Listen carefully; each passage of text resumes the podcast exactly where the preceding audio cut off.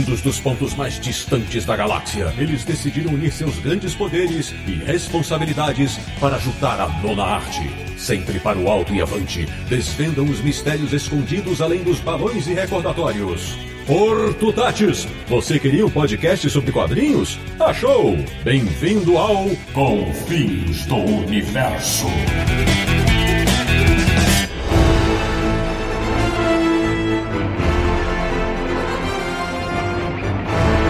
Bem-vindo, bem-vindo! Está começando mais uma edição de Confins Universo, um podcast sobre quadrinhos que sabe bem o que é trabalho em equipe que é o podcast do Universo HQ, o site que conhece a sala de perigo. www.universohq.com. E o programa de hoje vai ter nerdice em grupo, ou seriam grupos. Eu sou o Sidney Guzman, falo de São Paulo e me orgulho demais de fazer parte de um verdadeiro quarteto fantástico de Petrópolis, do Rio de Janeiro. Ele que adora estar com os seus super amigos. Ou seria a Liga da Justiça? Samir Daliato. Avante com finaltas! Olha aí. Da República de Freire em São Paulo. O cara que não fica invisível e nem se transforma no monstro, mas integra uma liga extraordinária. Marcelo Naranjo. Pois é, o digestor da Legião dos Super-Heróis, aquele que come tudo, com fome. De Luxemburgo da Europa, nosso correspondente internacional, um homem que tem no sangue o fator Fator X? Ou seria o X Factor? Sérgio Codespot? Pô, eu prefiro X-Men que a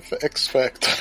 e fechando a equipe desse episódio, ou melhor, a super equipe desse episódio, retornando ao Confins do Universo, de João Pessoa, um cara que não é advogado, nem zagueiro, mas adorava os defensores. Charles Lucena. Tô até me sentindo um novo mutante quando promovido a X-Men. Olha aí. Pois bem, meus amigos, o programa de hoje é para relembrarmos de várias super equipes dos quadrinhos, ou seja, seja, a nerdice vai correr solta nesse episódio. Bora lá!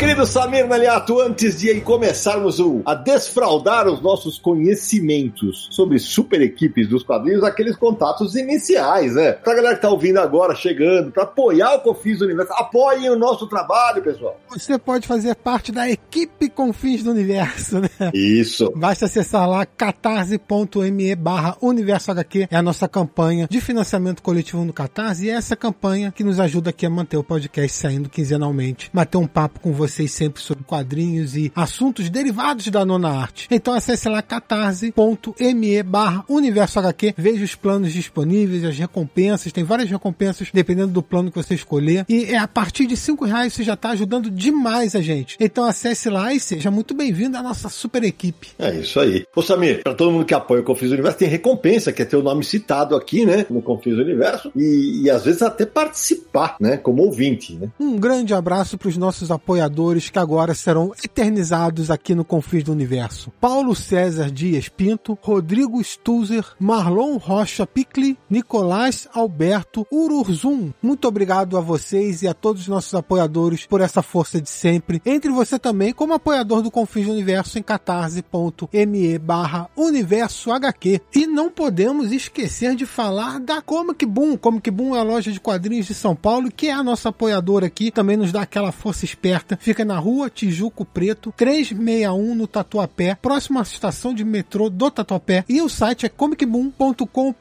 Você pode fazer suas compras pelo site. E se mora em São Paulo, você pode marcar para retirar na loja. Então você aproveita, dá uma volta pela cidade, conhece a loja, conhece o Fábio, conhece todo mundo lá na Comic Boom. Se você mora fora de São Paulo, é claro, eles enviam pelo correio. E o melhor de tudo, se for a partir de 249 reais, o frete é grátis, grátis para qualquer lugar do Brasil. Então aproveite essa oportunidade e sem falar dos descontos, né? Lançamentos sempre com 20% de desconto durante o primeiro mês que estão no, no site. Pré-venda você pode comprar com 30% de desconto e todas as compras, independente do valor, geram um cupom de 15% para você poder usar depois em uma compra futura. Então, várias opções aí de desconto na Comic Boom oferecendo para você. Muito bem. Charles Lucena, meu querido, para de repente a pessoa descobriu o universo hoje e não sabe que você já participou quantas vezes aqui, já não? Ah, cara, de cabeça eu não sei, mas foi mais de uma dezena. Sempre um prazer prazer participar. Porra, será, rapaz? Será que já faz mais de 10 já, Xalão? Acho que sim, acho que estamos por esse número aí. Depois a gente vai contar isso direitinho. Olha aí, então se apresenta pro pessoal. Bom, eu sou Charles Lucena, eu sou médico psiquiatra, moro aqui em João Pessoa, Paraíba, e gosto muito de falar de quadrinhos, sou um leitor inveterado, colecionador há décadas e gosto demais do tema que a gente vai falar aqui hoje. É, então, é, já- é, aproveitando, já explicando. O que, que nós vamos falar? Nós vamos relembrar de grandes equipes dos quadrinhos. O que o pessoal pede, vai, faz um sobre esse, faz um sobre aquele. A gente pode fazer, né, Samir? De repente, um especial sobre é, várias dessas equipes. Eu não duvido, não. Com certeza terão aí podcasts especializados em, em alguma equipe específica, mas hoje é mais pra falar do conceito geral das super equipes, falar algumas curiosidades de várias delas. E já digo que tá proibido X-Men, senão Charles e Sérgio vão monopolizar esse episódio e aí não vai dar certo. Ih, rapaz, nem me fala disso. Já ia falar que ano que vem a maior super equipe de todas faz 60 anos. Eu quero confins, hein? É mesmo? Eu não sabia disso, não. Meu Deus do céu. Vocês vão ser obrigados a gravar. Eu não vou gravar isso aí. Não, não, não é possível, cara. Vai ser parte 1, parte 2, parte 3. É, um programa de 12 horas. A maior de todas é os Herculoides? Eita, o Naruto ainda tá dormindo, porque isso aí é desenho animado, só pra ajudar, tudo bem. Ah, teve uns quadrinhos do Herculoides. Teve, mas depois, depois, né? Hoje, hoje o nosso papo é equipes que surgiram nos quadrinhos, né? Então, Sérgio, aproveitando o, o ensejo, quando que começa esse, esse fenômeno de vamos juntar vários heróis e trabalharmos equipes? Olha, eu acho que a primeira equipe do gênero mesmo, você tinha os personagens ali da DC que formaram a Sociedade da Justiça, né? Então essa provavelmente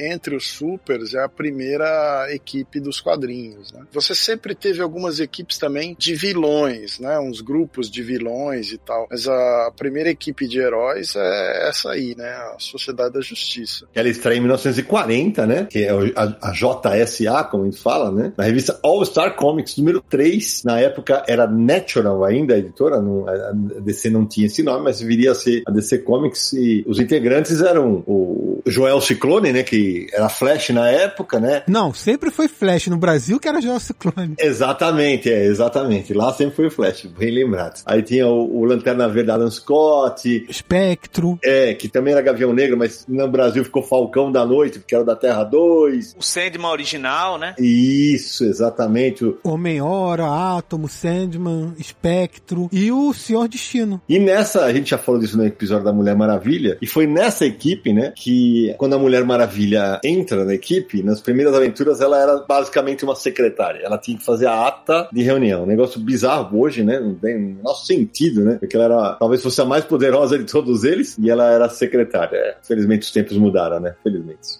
O que é curioso nessa equipe da Sociedade da Justiça é que foi uma jogada que, que na época, né, os autores e editores da DC, não se chamava DC também na época, mas que eles tiveram, que é o seguinte, assim, é, é claro, a gente tá criando uma equipe aqui porque tem um nome dessa equipe e tal, mas não são personagens criados pela equipe. Vamos pegar vários desses personagens que a gente tá publicando e vamos juntar todos numa equipe. Eles estão se encontrando ali. Eles estavam fazendo o universo compartilhado, né, vamos dizer assim. É diferente, por exemplo, quando o quarteto surgiu, né? O quarteto surgiu como uma equipe formada. Aqui não. E viraria tendência, né? Porque várias editoras em várias épocas diferentes lançariam mão desse recurso, né? Vamos pegar os, os nossos personagens e juntar numa equipe. A Marvel mesmo, antes de ser Marvel também, ali por volta de 1945, 46, teve o a Winner Squad, né? Que tinha o Namor, Capitão América, os heróis da Marvel na, na Era de Ouro, né? Do período da Segunda Guerra Mundial. Tocha humana, né? Tocha Humana, que não é o do quarteto, é o Tocha Humana original, Android. Exatamente. E além da importância de ser pioneira, né, é importante entender que a Sociedade da Justiça tem, tem relevâncias que reverberam até hoje. Né? Afinal, a Liga da Justiça mesmo seria uma nova Sociedade de Jus- da Justiça. A ideia é exatamente Uhum. a mesma, só que com os novos heróis que a DC estavam relançando. Então, sem a Sociedade, provavelmente não teríamos Liga da Justiça. E além disso, também tem uma outra equipe que a gente vai falar depois, que é a Corporação Infinito, que também é formada por filhos de membros da Sociedade da Justiça. Então, ela é importante no universo DC até hoje. E é legal explicar, né, Charles, pra quem é um ouvinte mais novo, porque é o seguinte, quando tem o evento Crise nas Infinitas Terras, que junta todas as terras tal, até aquele momento, a DC tinha separado, né, tinha várias terras, e a Sociedade da Justiça era, terra, era da Terra 2. Então, na Terra 2, o Batman era casado, os heróis já tinham filhos, então a Corporação Infinito era da Terra 2, né? Enquanto a Liga da Justiça estava na Terra 1. Tem até aventuras clássicas em que eles se encontram, tem uma, o primeiro encontro deles é um negócio surreal, né? Que a, a Liga da Justiça tá fazendo uma, uma corrente, tá de mão dada, né? Eles estão de mão dada como se fosse uma, uma mesa espírita, né? E aí, a, na fumaça, eles veem a equipe da Sociedade da Justiça. Isso, é, essa capa, pra mim, é uma das melhores de todos os tempos, cara. Nesse encontro, plantaram a sementinha da crise. Exatamente. E no pós-crise, né,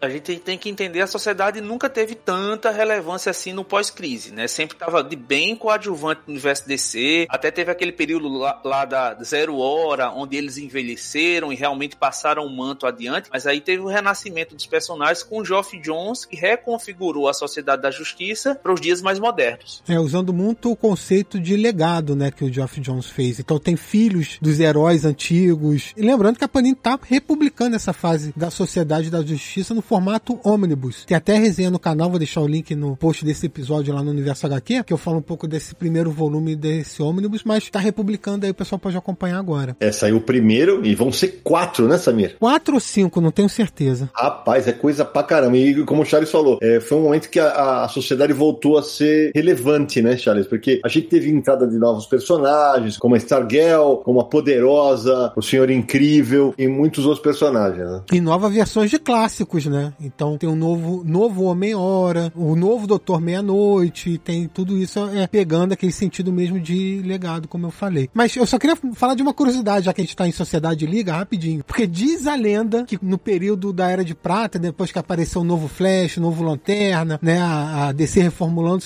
seus super-heróis e decidiram fazer uma nova equipe de super-heróis. Diz a lenda que até consideraram ser a nova Sociedade da Justiça, mas o editor falou: não, isso é de sociedade não, é velho. Vou botar Liga, Liga de Beisebol, garotada gosta, aí virou Liga da Justiça. É, muito bem, muito bem. Eu queria lembrar que o lado oposto da Sociedade da Justiça é a Sociedade da Injustiça, que é o grupo de vilões, né, que é formado pelo Vandal Savage, o Perdegaton, o Mago, entre outros ali, e também é uma coisa do, do final da década de 40, né? Então esses grupos de vilões, né, que se opunham ao grupo de heróis também tem uma relevância muito grande, né? Você junta vários heróis num grupo e você precisa ou de um vilão tipo Thanos, Darkseid, ou você precisa de um grupo de vilões, né? E acho que isso tem a sua relevância dentro dos supergrupos. E tem aquela questão das contrapartes também, né, Sérgio? Que nem, às vezes, a antítese, né? Você tem, o, por exemplo, o Quarteto Fantástico, o Quarteto Terrível, você tem a Liga da Justiça, o Sindicato do Crime. Então você tem esses opostos, né, como vilões e heróis aí. É, no caso da Liga da Justiça, tem Liga da Injustiça, tem Sindicato do Crime, tem um monte de equipes de vilões, né? É, acho mais fácil a gente focar nos dos heróis, né? Senão a gente tá ferrado. É, é porque assim, é, quadrinho de super-herói tem muito isso, né? A antítese do herói. Então, sei lá, o Homem-Aranha tem o Venom ali, que é uma meio que uma versão sombria do herói. E isso é, é usado para vários. Então, para uma equipe tem que ter uma equipe sombria, né? No caso do Sindicato do Crime, isso é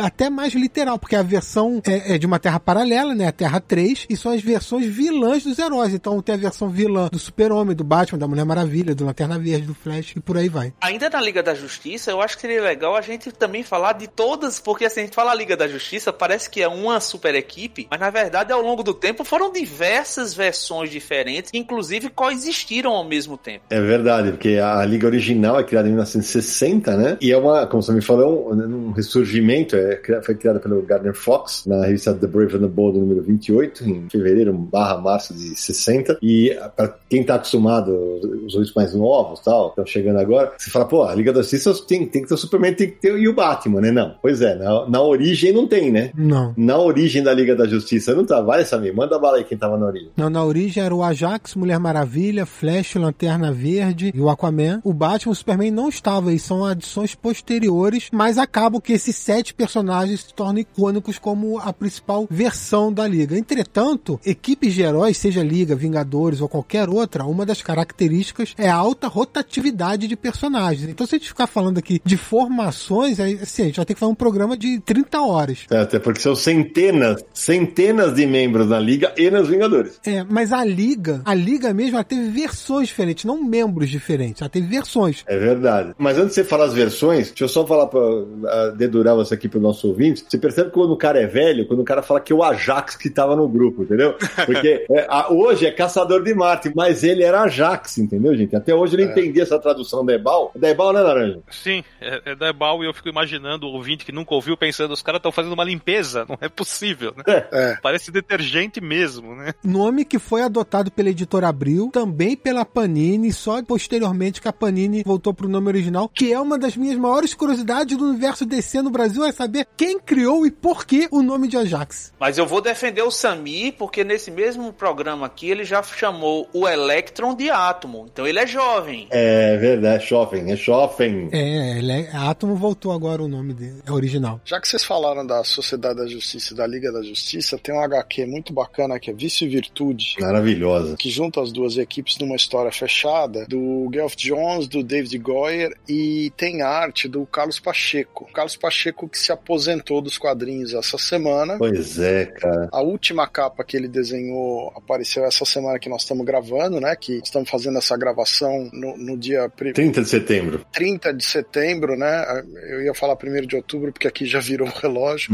mas é porque ele tá com uma doença muito grave, que é esclerose lateral amiotrófica, né? Terrível. Isso, que é uma doença degenerativa, progressiva, que realmente incapacita ele de continuar o ofício dele. É a mesma doença do Stephen Hawking, né? O, o, o astrofísico. Então ele, ele se aposentou dos quadrinhos, mas ele é o desenhista dessa revista, que é do começo dos anos 2000 e é um material maravilhoso, muito bem desenhado e vale a menção aí porque junta as duas equipes, né? A Liga e a Sociedade da Justiça. E está no primeiro volume do ônibus da Sociedade da Justiça que eu mencionei antes. Antes de vocês eh, desmembrarem, só um comentário que eu acredito que deve ter leitor da minha faixa etária que vai, vai lembrar rápido disso. Eu descobri a Sociedade da Justiça com 9 anos de idade numa edição chamada Morte de Batman, da Ebal, Uhum. né? Que eu tomei um susto, eu falei, o Batman morreu, né? É. Criança ainda. E só que quando eu comprei, pra minha surpresa, nas três primeiras páginas, a história em quadrinhos explica ali que é uma terra paralela, fala sobre as diferenças, e eu acabei entrando num universo de personagens que até então eu desconhecia, né? Foi um,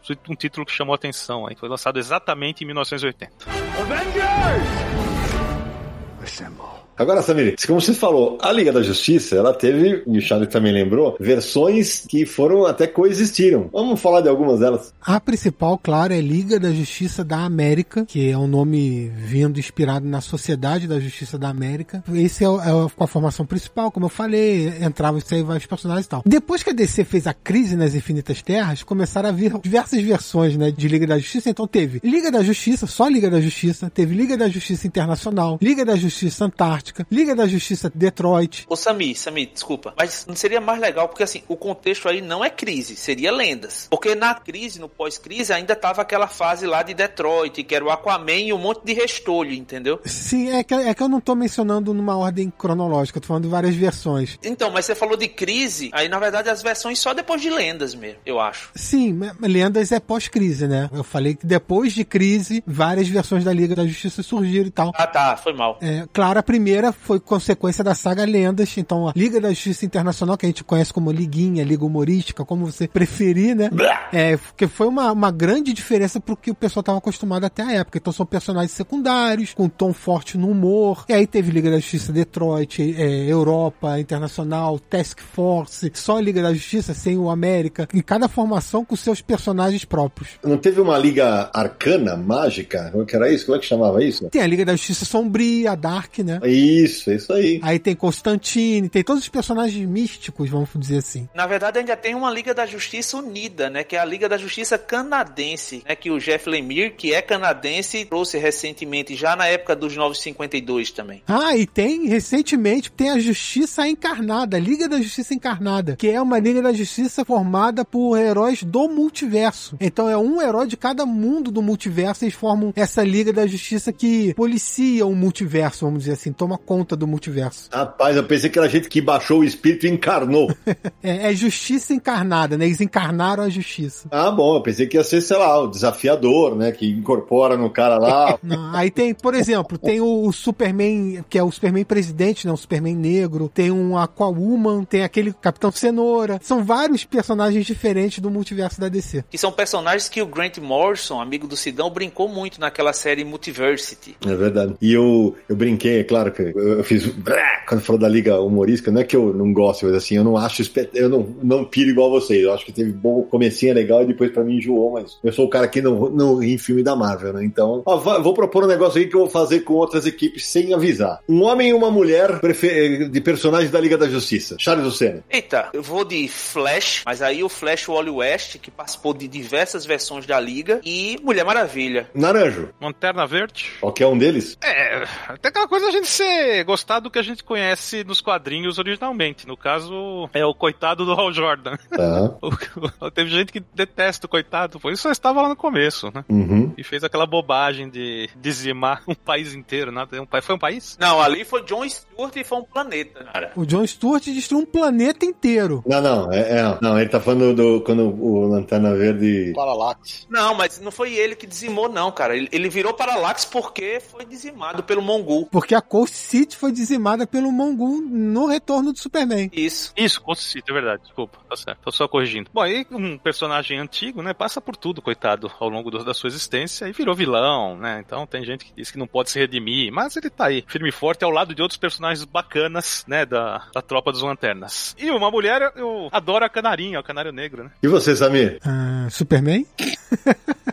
e Mulher Gavião. Sérgio. Bom, eu vou de Canário Negro como naranja. Não vale repetir, pronto, a minha regra acabou de ver, não vale repetir, vai. é porque é bom que ilustra os membros, a gente dando essas opiniões, aí dá um apanhado, assim. É lógico, é isso, vai ser assim, vai, não vale repetir, vai. Então eu vou, eu vou de Gelo uhum. e Caçador de Marte. Tá, então eu vou pra fechar esse, essa primeira rodada de pinga-fogo aqui, eu não vou no óbvio que, que é o meu personagem favorito, que é o Batman, mas eu vou no Homem Borracha e na Zatanna. Maravilhosos personagens. Seríamos uma força. Um bando de super amigos? É mais pra Liga da Justiça já falamos de Liga da Justiça, que a gente, a gente tem que falar sobre isso, né? Porque quando ressuscita-se o conceito de, de equipes né, com a Liga da Justiça, tem aquela, não sei se é uma lenda urbana, não sei o quê, né? Dos caras estarem jogando golfe, né? É, tem essa história que o Martin Goodman teria jogado golfe com o contador da DC, o escutado daqui ou dali, enfim, tem esse, essa lenda urbana. E ele, sabendo do sucesso que a Liga da Justiça estava fazendo, sucesso comercial, ele pede pro Stan Lee criar um grupo naqueles moldes, né? Uhum. E o Stan Lee acaba pegando o conceito dos monstros que ele tinha na época, né? E trabalha no Quarteto Fantástico. O, o, existiam dois diferenciais no quarteto quando ele surgiu. O primeiro é que nas primeiras edições eles não têm nem uniforme, né? E a primeira história é nitidamente uma história de monstro, né? Eles são transformados, se desesperam, tem o Coisa, um, um dos personagens é o Tocha Humana, então o cara pega fogo. Só um parênteses rapidinho, Sérgio. Só para contextualizar, a Marvel na época publicava muito quadrinho de monstro, né? Sim, sim, sim. Então o, o Quarteto Fantástico serve como uma transição até de quadrinhos de monstros para quadrinhos super-heróis. Eles meio que juntam ali os dois e depois largam os monstros e vão mais pro. Apesar do Hulk também ter muito de monstro, né? Essa coisa toda. É, eu acho que o diferencial era que nas primeiras histórias eles não eram nitidamente um grupo de super-heróis, porque não tinha nem uniforme e tal. Depois depois que isso vem, vai acontecer. E era mais ou menos uma estrutura de uma família, né? O Red Richards, que é o, o Senhor Fantástico, namorava a Garota Invisível na época, né? E depois eles vão casar e ela vai mudar de nome para Mulher Invisível. O irmão dela é o Johnny Storm, que é o Tocha Humana. E o melhor amigo do, do Reed Richards era o Ben Green, que é o Coisa, né? Então era um grupo de amigos, namorados e depois de um tempo, como eles casam, né? O, o Reed e a Susan, vira uma família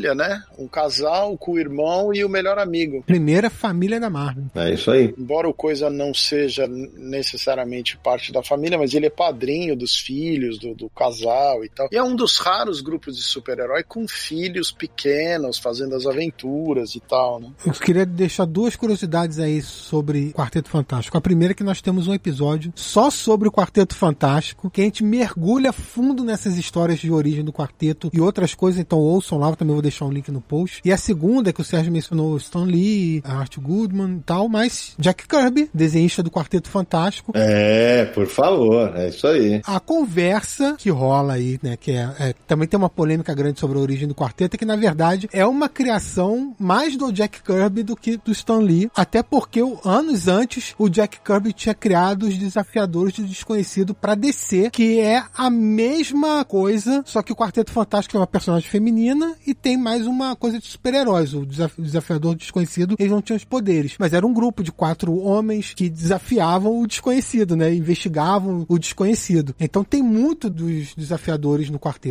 Ô Samir, e, e os desafiadores do desconhecido foi criado em 1957 pelo Kirby, né? A gente fala muito no programa do Confins e, e como a gente falava fora do ar em, antes de começar o programa em, em, off, talvez seja das equipes uma das poucas que não tem um super, né? Porque eles eram basicamente como humanos, né?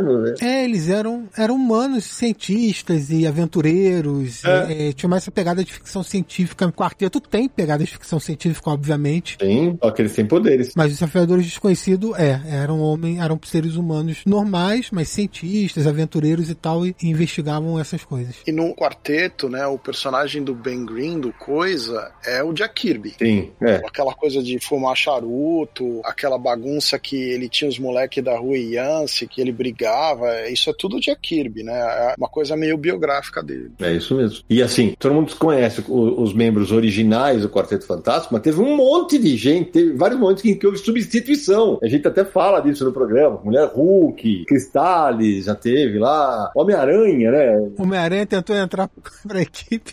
Tem aquela fase bizarra que tem o motoqueiro fantasma, Hulk, Wolverine e Homem-Aranha, que eles formam o Quarteto Fantástico, né? É uma substituição. É, é uma substituição. Teve muitas mudanças. Virava e mexia. Eles iam pra lá e pra cá. O quarteto foi membro dos Vingadores, né? Daqui a pouco eles vão falar deles e tal. Mas é, é uma equipe que, bom, deve inclusive ganhar mais holofotes em breve, né? No universo Marvel cinematográfico, né? Mas é uma equipe extremamente importante pro surgimento daquele momento da Marvel, né? Sim, sim. Foi a base fundamental, né? De todo o universo uhum. Marvel que a gente tem hoje. Tudo girava inicialmente a partir do Quarteto Fantástico. Mas mais recentemente também a gente tem equipes derivadas do Quarteto Fantástico, né? Como a Fundação Futuro, que é formada por aqueles, é, vamos dizer assim, estudantes lá que estudam lá com o Reed Richards, né? Que tem o Alex Power do Quarteto Futuro, o Homem Dragão, Sanguessuga, o Art Medics. Então tem uma equipe, vamos dizer assim, mirim do Quarteto Fantástico, que seria essa Fundação Futuro. E já que você mencionou, Shalom, eu acho que vale antes de a gente passar para outra super equipe, falar um pouquinho da, do Quarteto Futuro, né? Que eu lembro quando surgiram, né? Exatamente, né? O Quarteto Futuro, né? Que em inglês é o Power Pack, mas aqui a gente pegou a ideia do Quarteto Fantástico na hora de traduzir. Também é uma equipe de família, né? São formados por quatro irmãos: uhum. o Alex, a Julie, o Jack e a Kate, né? Que são quatro irmãos que recebem os poderes através do contato com alienígena. E tem ali o Franklin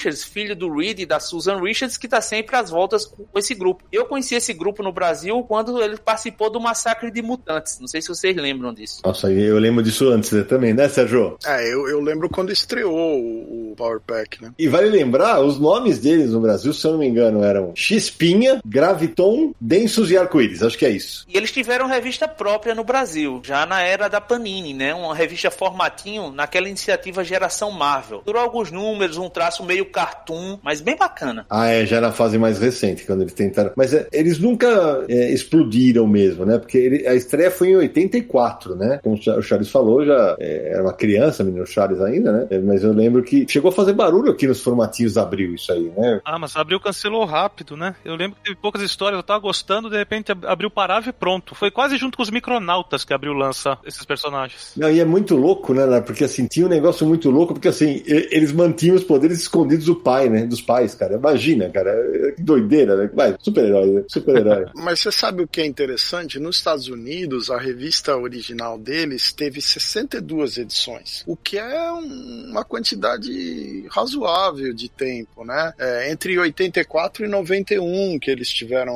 a revista mensal deles, né? E com muita participação, tanto no Quarteto Fantástico quanto em algumas sagas dos X-Men, né? O, o, o Charles mencionou o Massacre Mutante, mas eles também participaram da queda dos mutantes. Uma das aventuras mais memoráveis do Wolverine nos X-Men é aquela aventura que ele tá no Japão e quem tá com ele é a menininha do Quarteto Futuro, que é a, é a Julie. É a Xpinha. É, o Wolverine tá meio que protegendo ela no, no, naquela sequência do Japão, né? Que é desenho do Barry Smith, é uma das histórias clássicas dele contra a Lady Fatal. Nos Estados Unidos tem uma, uma longevidade maior e era para um público mais jovem, né? Já era uma tentativa de atingir um público é, um pouco mais novo que o público que estava lendo heróis na, na década de 80, né? É, a ideia era exatamente essa. Ô Sérgio, essa, essa história que você está falando se chama no Brasil Animal Ferido e ela foi republicada pela Panini numa série de histórias chamada Marvel Mais Aventura, que eram, saiu em 2011 mais ou menos, e era, era um quadrinho fininho, só com uma história só, de 24 páginas. O número 1 saiu com essa história aí.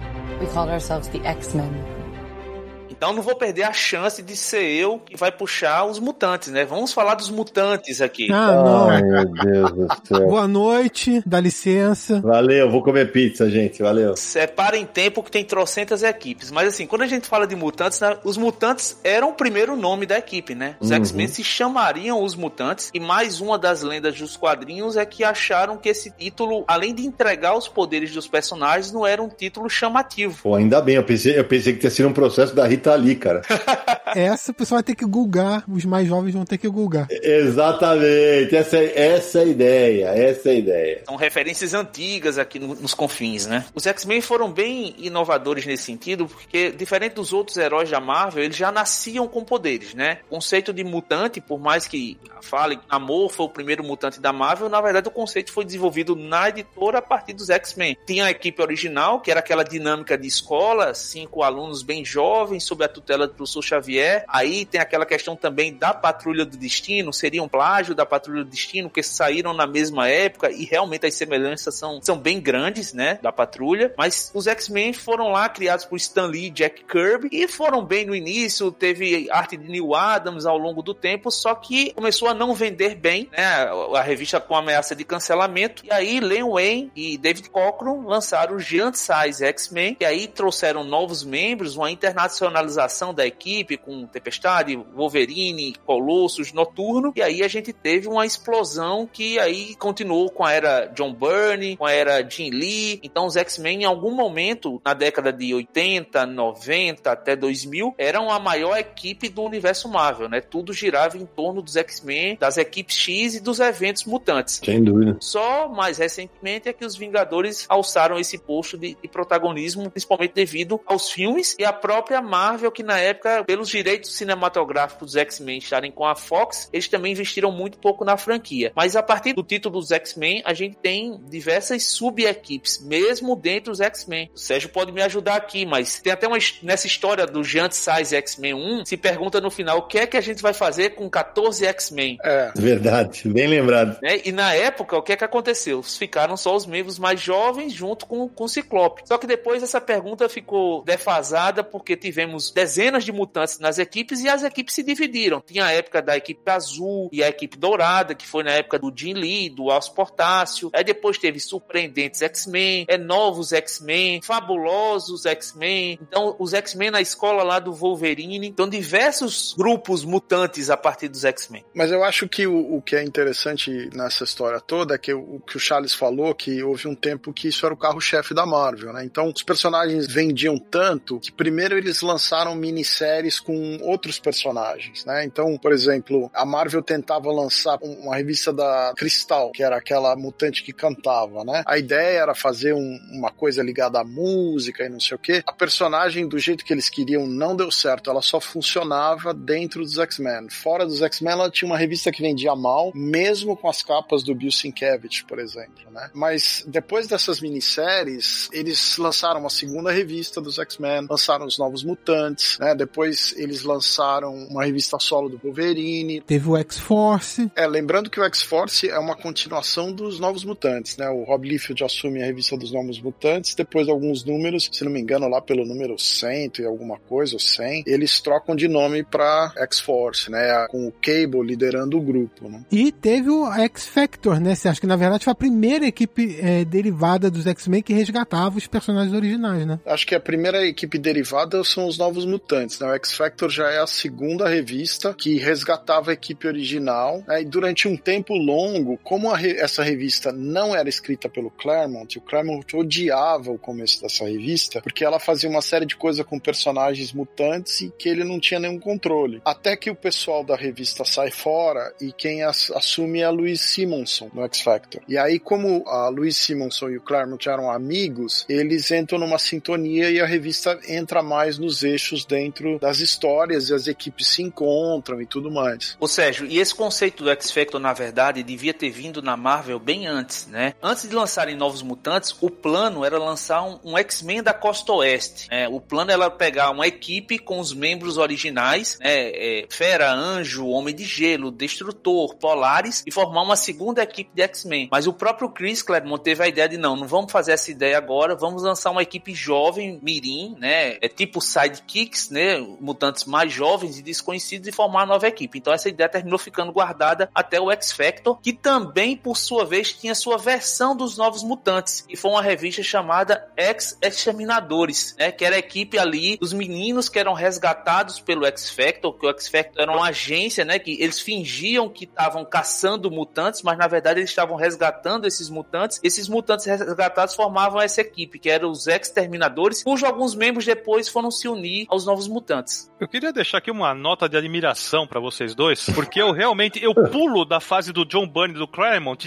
eu pulo dessa fase direto para, olha, o Wolverine vai aparecer em Deadpool 3, entendeu? Então eu fico assim impressionado. Vocês estão... Não, mentira, você não leu a fase de Joss Whedon, não leu o Grant Morrison? Ah. Não, eu exagerei, eu exagerei um pouquinho, só pra, né, pra dourar a pílula, mas é, tem algumas fases bacanas mesmo, mas esse contexto todo eu realmente não lembro mais. O Charles falou da costa oeste e eu queria lembrar que a Marvel usou essa questão da costa leste e costa oeste diversas vezes, né? Nós vamos falar daqui a pouco dos Vingadores, por exemplo, os Vingadores tiveram uma equipe da costa oeste. Os Novos Titãs também, né, Sérgio, na DC Comics. É, agora, além disso, vocês vão lembrar que tiveram os Campeões, que era uma equipe da costa oeste, e os próprios defensores e novos defensores, né? Quando a fase dos novos defensores era o Anjo Homem de Gelo e o Gárgula, participavam da revista junto com o resto dos personagens, e era uma coisa mais da costa oeste. Bom, e, e a gente não pode esquecer, tem mais equipes mutantes que a gente não falou aqui, né? Tem o Excalibur, que é a versão inglesa dos X-Men, que na verdade foi trazida no rescaldo ali do massacre da queda de mutantes, que é formado pelo Noturno, Lince Negra e a, a Fênix 2, que é a Rachel Grey. Do Capitão Bretanha, que não é mutante, né? É, que não é mutante, mas estava lá na equipe também. A gente tem também os Exilados, que é aquela equipe mutantes de universos alternativos que sempre tem uma missão e é uma carnificina danada. De vez em quando morre um e é trocado por membros também não mutantes. Tem os Carrascos também, né? Que é essa, essa equipe da Kit Pride, agora da fase mais recente do Jonathan Hickman. Então, fora as diversas versões de X-Men e X-Factor e X-Force que ao longo do tempo a gente tem. E é legal falar que até pouco tempo a gente estava sem X-Men. Apesar dessas diversas equipes, não havia mais uma equipe principal de X-Men desde o início dessa fase do Jonathan Hickman e Krakoa. Só mais recentemente é que formou uma equipe de X-Men formada por um voto dos, dos membros de Krakoa, junto até com o voto popular de leitores. Então, os X-Men agora existem existe também como equipe. E fora os ex-táticos, na verdade, né, Sidão? Isso. A gente falou da X-Force, mas em algum momento essa X-Force foi para as mãos do Michael Red e virou ex-táticos aí que tinham histórias muito boas, bem acima da média e que traziam umas coisas bem inusitadas. Eu acho que até tem uma polêmica com a princesa Diana, que tinha morrido na época, iam trazê-la de volta como mutante. Aí isso fez um certo barulho e mudaram a personagem. Então tem essas coisas aí. É isso aí. Então, momento, momento intervenção aqui. Vamos Vamos lá, mutantes favoritos, homem e mulher, vamos lá, eu começo agora. Ei, lasqueira, então eu vou começar. Eu vou começar com Colossus e, claro, a espetacular Ororo, Tempestade. Quem é agora? Sérgio Codespot. Bom, eu vou ficar em dois clássicos. Eu sou da velha guarda, então para mim é Wolverine e Jean Grey. Ah, Samir. Pode repetir ou não? Não. É porque se for os seus favoritos, se não for pra cada um citar um. Meus favoritos. Ah, é verdade, tem razão. Então tá bom. Então não, nós somos favoritos. Pra citar dois que você gosta, sem repetir. Pronto, mudei a regra. Tá, dois que eu gosto. Então, Fera e Kit Pride. Naranjo. Noturno e Jubileu. E o Charlão fecha. Ah, pra mim é fácil. Ciclope e Vampira. Ah, ele é aí, andou bem, andou bem. Charlão é o fã número um do Ciclope, velho. Em vez de falar Colosso, eu ia falar. Eu falei, mas o Charles vai xingar se eu pegar, mas ele não. Eu ia falar Destrutor, né? Ou Destrutor, como eu falava quando era menino, que é o irmão do Ciclope, né? Um dos. É, um doce, é, um dois. E aí, você que tá ouvindo a gente, fique tranquilo. Em algum momento nós faremos um programa só sobre X-Men. Aguarde aí. Só isso aqui já deu meia hora, imagina o programa todo. pois é, rapaz. Eu vou reler tudo pra participar. Tô começando quando acabar a gravação.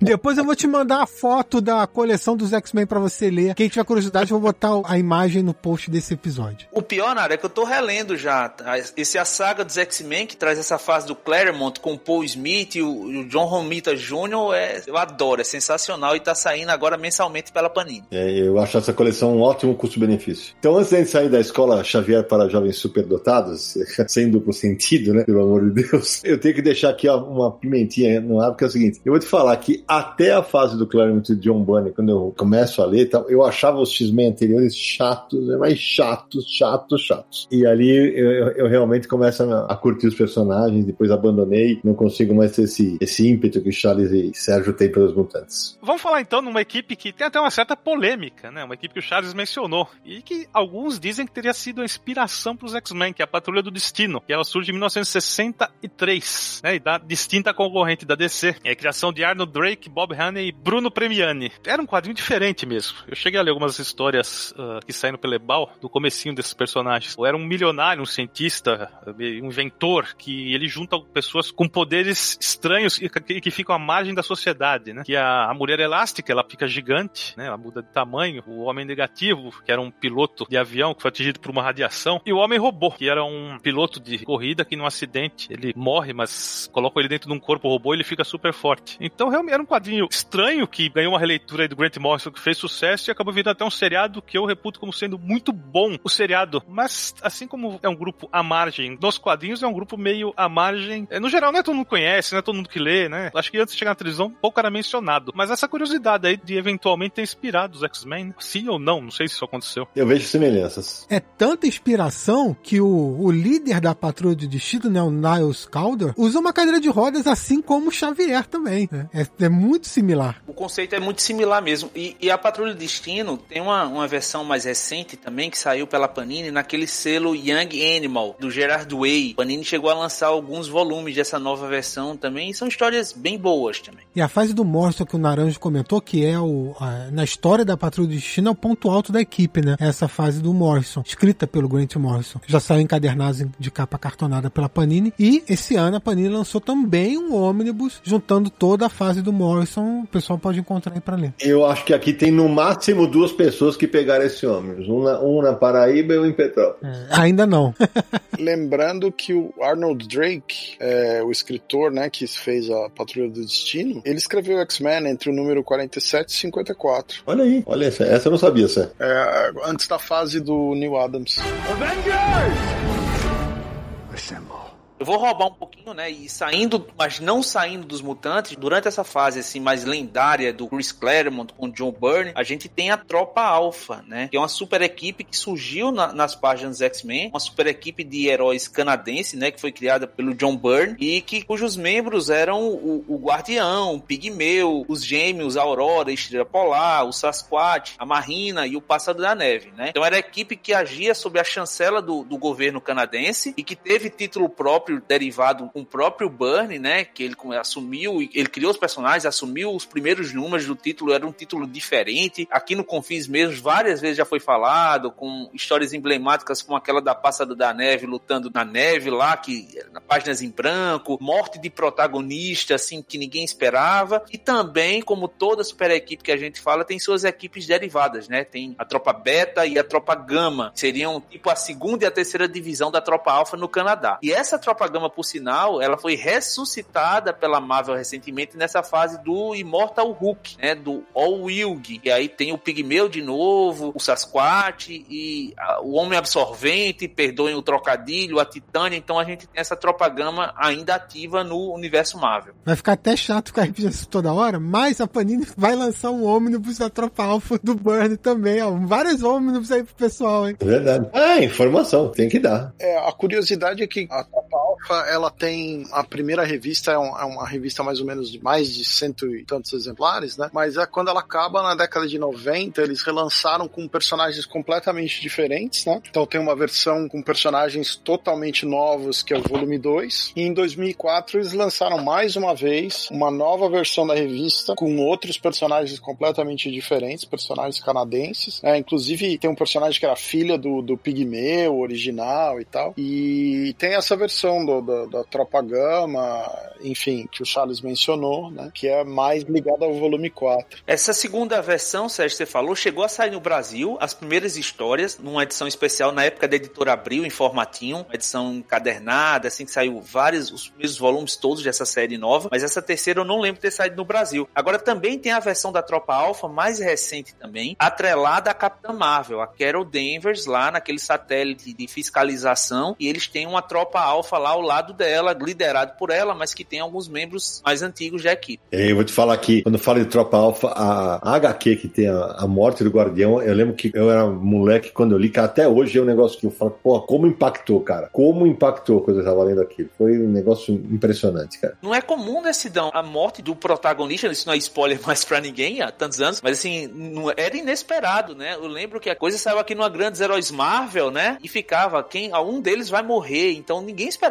que fosse o, o protagonista, o líder da equipe. É, nem a pau. Não, e, o- e o inesperado fica por conta que você acha que vai. Não, aí tem, vai voltar rapidinho. E não volta, né? É, olha, essa, essa dali eu lembro como se fosse hoje, quando eu pego. Demorou algumas décadas pro personagem voltar da maneira mais ou menos certa, né? A, a esposa dele assume o manto, depois tem uma versão alienígena, depois reinventaram o personagem, enfim. Agora é o seguinte, é claro, a gente vai se deter mais em algumas equipes que tem mais história e tal, mas assim, e algumas a gente vai falar mais rapidamente, como essa que eu vou citar agora, até porque nós temos um programa inteiro sobre isso. Planetary, né, da Wildstorm DC Comics, foi lançado em 98, do, com o texto do Warren Ellis e desenho do John Cassaday, que é uma equipe sensacional, né, com a Jaquita, o, o Elijah Snow e o baterista, né, a Panini chegou a lançar encadernados, chegou a sair aqui no Brasil, uma equipe completamente fora dos padrões do, que a gente tá acostumado em Marvel e DC, mas cada história uma melhor que a outra. cara. E só pra complementar, apesar que a gente tem o programa, cujos vilões eram uma espécie de quarteto fantástico, digamos, do mal, né? Isso, é bem lembrado, bem lembrado. Se você não ouviu esse programa, ouça porque foi sensacional, sensacional. Toda hora que a gente fala desse episódio do Planetary do Confins, eu lembro que a gente confundia Elijah Snow com Jon Snow o tempo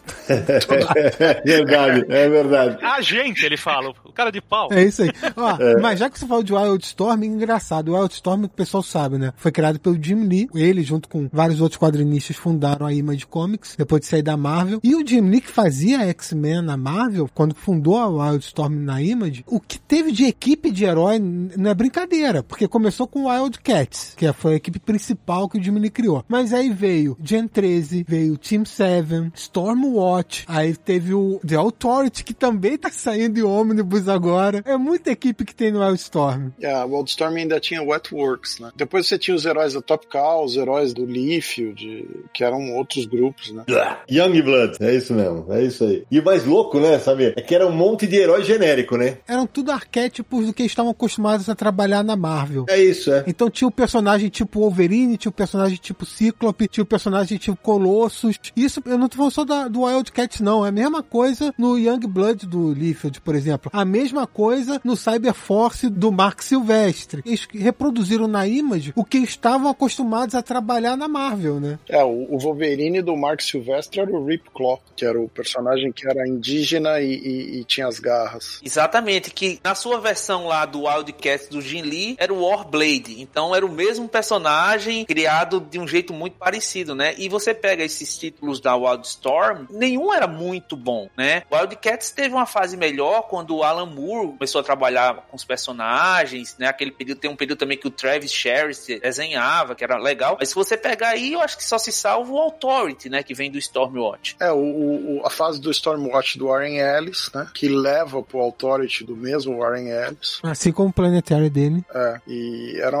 eram realmente as coisas mais é, divertidas de grupos, né? Porque tinha Prometeia, por exemplo, que não era coisa de supergrupo. Mas isso é, um- é separado, é um selo do Alan Moore, a gente já vai até falar disso, mas é, é uma coisa mais contida ali por um autor específico, né? Vocês veem como quando é, simplesmente uma. Não é uma cópia, mas quase isso, sem, sem qualidade, como não se sustenta, né? A maioria nunca mais ouvimos, falar e dificilmente vai ganhar republicação ou, ou coisa do tipo. É, desses personagens, os dois que sobreviveram foram o Savage Dragon e o Spawn. É, mas aquele, o bandoleiro aqui no Brasil, ele chegou até a fazer intersecções no, no universo da DC, né? É, porque depois dos 952 a DC meio que uniu o Wildstorm ao universo DC. Então Bandoleiro e outros personagens começaram a fazer parte. Depois, Authority, por exemplo, tem uma equipe, tá saindo no Brasil atualmente, uma história do Grant Morrison, que é Superman e Authority. O Superman é o líder do Authority. É, então, assim, eles meio que deram uma... fundiram esses universos. É, o, o bandoleiro hoje, ele, ele tá dentro ali do universo do Batman. Ele tá bem inserido naquele universo de Gotham City ali, tá? Então ele tá bem ativo. E a própria DC Comics já anunciou que vai relançar o Wildcats, né? O Wildcats vai ser retomado agora. Quando a gente pensa em Gen 13, a líder da equipe, que é a Fairchild, né? Ela chegou a participar dos 952 numa super equipe derivada do- dos Novos Titãs, que são os Ravagers, né? Então que tem até uma versão do Mutano vermelha, naquela monstruosidade que são os 952. Mas falando dessas equipes da Image, queria testar vocês. Alguém se lembra de uma que foi lançada no Brasil pela editora Abril chamada Força Monstro? Rapaz, não. Tem coisa que eu apaguei da minha memória, Charles, felizmente. Do Liefeld. Teve título próprio? Na verdade, não é do Liefeld, não. Teve, chegou a ter minissérie publicada no Brasil, fazia parte do universo do Savage Dragon, do Eric Larsen. Ah, é legal, essa equipe é divertida. Eu lembrei. Tem uma mulher que se veste de branco, só pra dizer que eu lembrei na hora. Exatamente. Tinha uma versão lá do Capitão Marvel Júnior. Então tinha uma versão ali do Capitão América. Tinha uma versão do Hulk. Mas todos aqueles monstros lá daquele universo do, do Savage Dragon. o-. O, Eric Larsen meio que na galhofa lançou uma super equipe que até teve dois números publicados na época da Abril. Não, mas não teve revista própria, teve? Eu ia falar, teve revista própria? Não foi dentro de Dragon? Não saiu em mini, não? É na época da editora Abril? Não, eu achei. Ah, número 5 e 6 de The Savage Dragon. Número 5 e 6. É, eu acho que eles apareceram na revista do Savage Dragon, mas não edição própria. É, foi isso, é, fez. Eu tô vendo aqui. Dardo, Fissura, Barbaric, Horridus, Poderoso, Ricochete, Alex Wild, Savage Dragon e Emily. Agora vai, Schwarzblatt. Mas ó, se minha memória não me trai, tá? Aí vai, Traiu. vai ficar pra. Não, vai, vai ficar pra pesquisa aí depois. Na época, a editora Abril lançava uns encartes dentro das revistas anunciando os próximos lançamentos. Tinha um Ah. plano aí dessa Força Monstro sair a minissérie ser publicada aqui. Ah, pode ser, pode ser, pode ser. Aí pode ser. Isso acontecia bastante. Mas ó, eu tenho que puxar isso aqui porque vocês estão falando de Young Blood, isso é porque vocês ainda não lembraram da Brigada, um clássico inigualável do Liefeld. Porra, Que pariu. passei anos fazendo terapia pra esquecer, o Samir vem lembrar desse negócio. Ah, que pariu, velho. O Liefeld ele é tão bom, mas tão bom, que ele faz um negócio ruim como o Negro Blood, e ele consegue fazer um negócio pior ainda que esse Brigada. O cara realmente se supera. Só quero te falar, Naranjo, que o inimigo da Brigada é o genocida. Meu Deus. É, é. É, deixa eu falar. Seríamos uma força. Um bando de super amigos? É mais pra Liga da Justiça. Eu vou mudar de equipe logo pra já levar as duas, porque eu quero falar das duas de uma vez. Já vão diretamente pra mansão dos Vingadores agora, que eu quero falar do momento na, na minha infância que, cara, quando os Vingadores se pegavam na porrada com os defensores. Nossa senhora, mas vamos falar dos Vingadores primeiro. Os Vingadores, que foram durante muito tempo a minha equipe favorita da Marvel, né? Durante muito tempo, estrearam em setembro de 63, né? Com Stan Lee Jack Kirby também, né?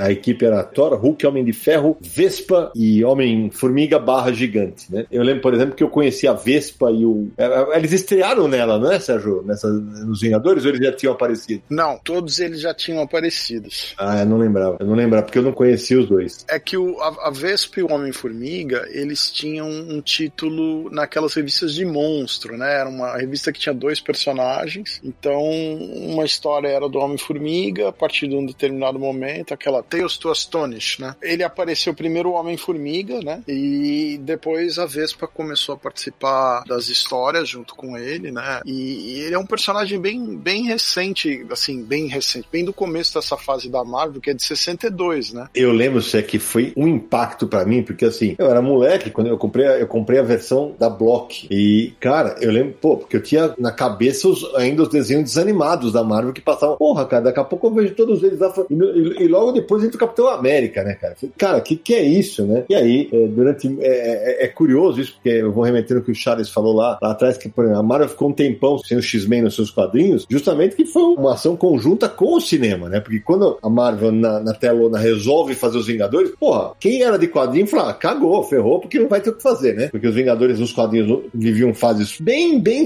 é, ia falar nebulosas, mas teve muita coisa péssima, péssima mesmo. Né? Enquanto o X-Men era, era, era um blockbuster atrás do outro, né? Vou ter que lembrar, tão ruim que a Marvel cancelou as revistas de todos eles e chamou de volta o Jim Lee, Liefeld e, e separaram do universo Marvel normal para tentar revitalizar os personagens. Deu errado de novo, que foi o Herói Genassi, e depois voltaram, mas assim, chegaram tão no fundo do poço que a Marvel teve que fazer uma medida desesperada para tentar reviver esses personagens. É, isso é década de 90, né? 95, por ali. Exatamente. Nessa época estavam bem baixos, é a época dos chamados Vingadores de Jaquetinha, né? Que Nossa. eles todos usavam as jaquetas, assim, era, era, muito ruim. Mas eu me lembro do meu primeiro contato com, com Vingadores, na verdade, foi, foi aí já bem depois do Sidão. Inclusive, eu gosto muito dessa fase até hoje, que é a fase do Roger Stern com o John Buscema. Sim. Que era uma equipe formada pela Vespa, a Vespa era líder da equipe. É brilhante essa fase. Essa fase é muito legal, muito legal. Adoro, era a Vespa, o Capitão América, o Cavaleiro Negro, o Hércules, o Namor, a Capitã Marvel, que na época era a Mônica Rambeau. Mas isso ainda é 87, né, Charles? Então,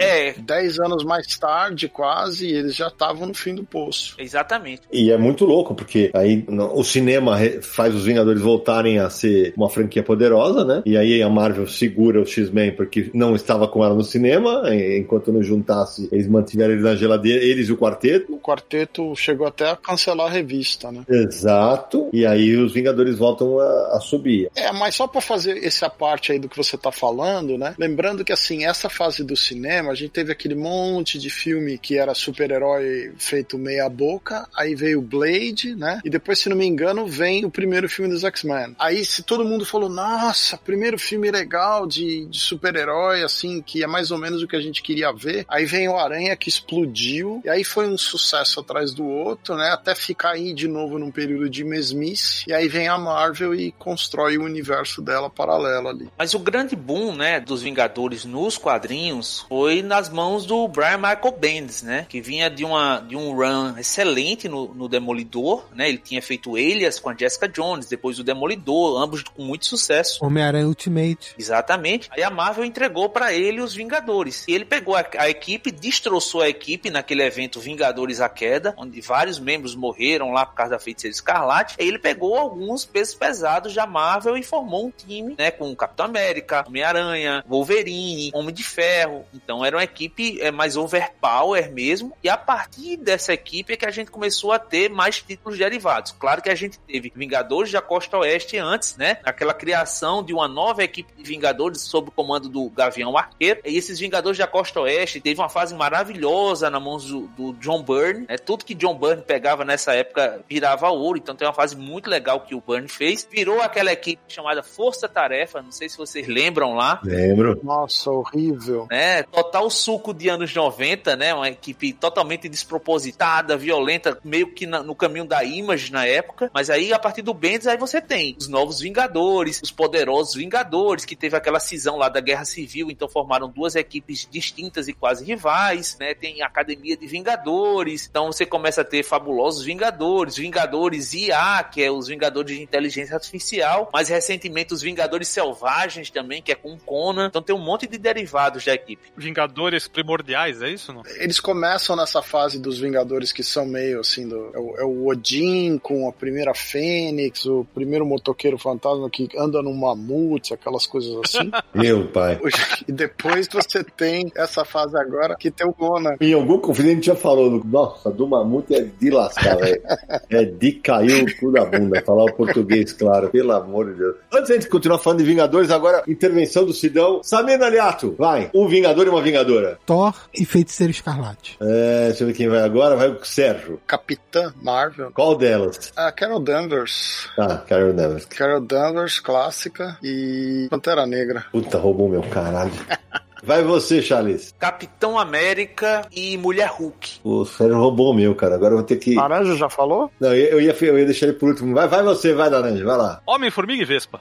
Laranja foi do- direto no. Na raiz. Na raiz, né? Vai, ó, beleza, o cara já catou. Acho que eu vou pegar dois que eu odeio. O que, que vocês acham, hein? Acho que pode ser uma, pode ser uma boa, né? Dois que eu odeio? Não. O que você odeia, eu vou chutar, você vai falar o Magnum. Jarvis. Não, eu odeio aquele sentinela, cara. Esse eu odeio. Esse eu odeio. Nossa, é muito ruim o Sentinela, né? Acho uma porcaria inominável, assim, o negócio. É um personagem do Paul Jenkins, né? Que é o super-homem da Marvel. É, nossa senhora. A história do Jenkins é, é bem bacana, né? Assim, a, a série É. original, assim, a, a concepção do personagem, mas ele é muito mal usado no universo Marvel regular. É, Eu também acho. Nossa, eu acho pessimamente usado. Bom, então vamos lá, vai. Eu vou com dois bem. Mulher Serpente da Lua. Essa daí eu fui buscar, hein? Essa daí eu fui buscar lá longe. Vou te dizer que. Você sabia que a Serpente da Lua, quando ela estreou, ela chamava Madame McEvil? Não, não lembrava disso. É, em inglês ela tinha esse nome ridículo quando ela estreou. Estreou na revista do Homem de Ferro, fazendo parzinho junto com o Thanos ali, naquela fase que o Thanos surge. Olha só. Já que eu escolhi o Batman na Liga da Justiça, eu vou escolher o Cavaleiro da Lua nos Vingadores. Pronto.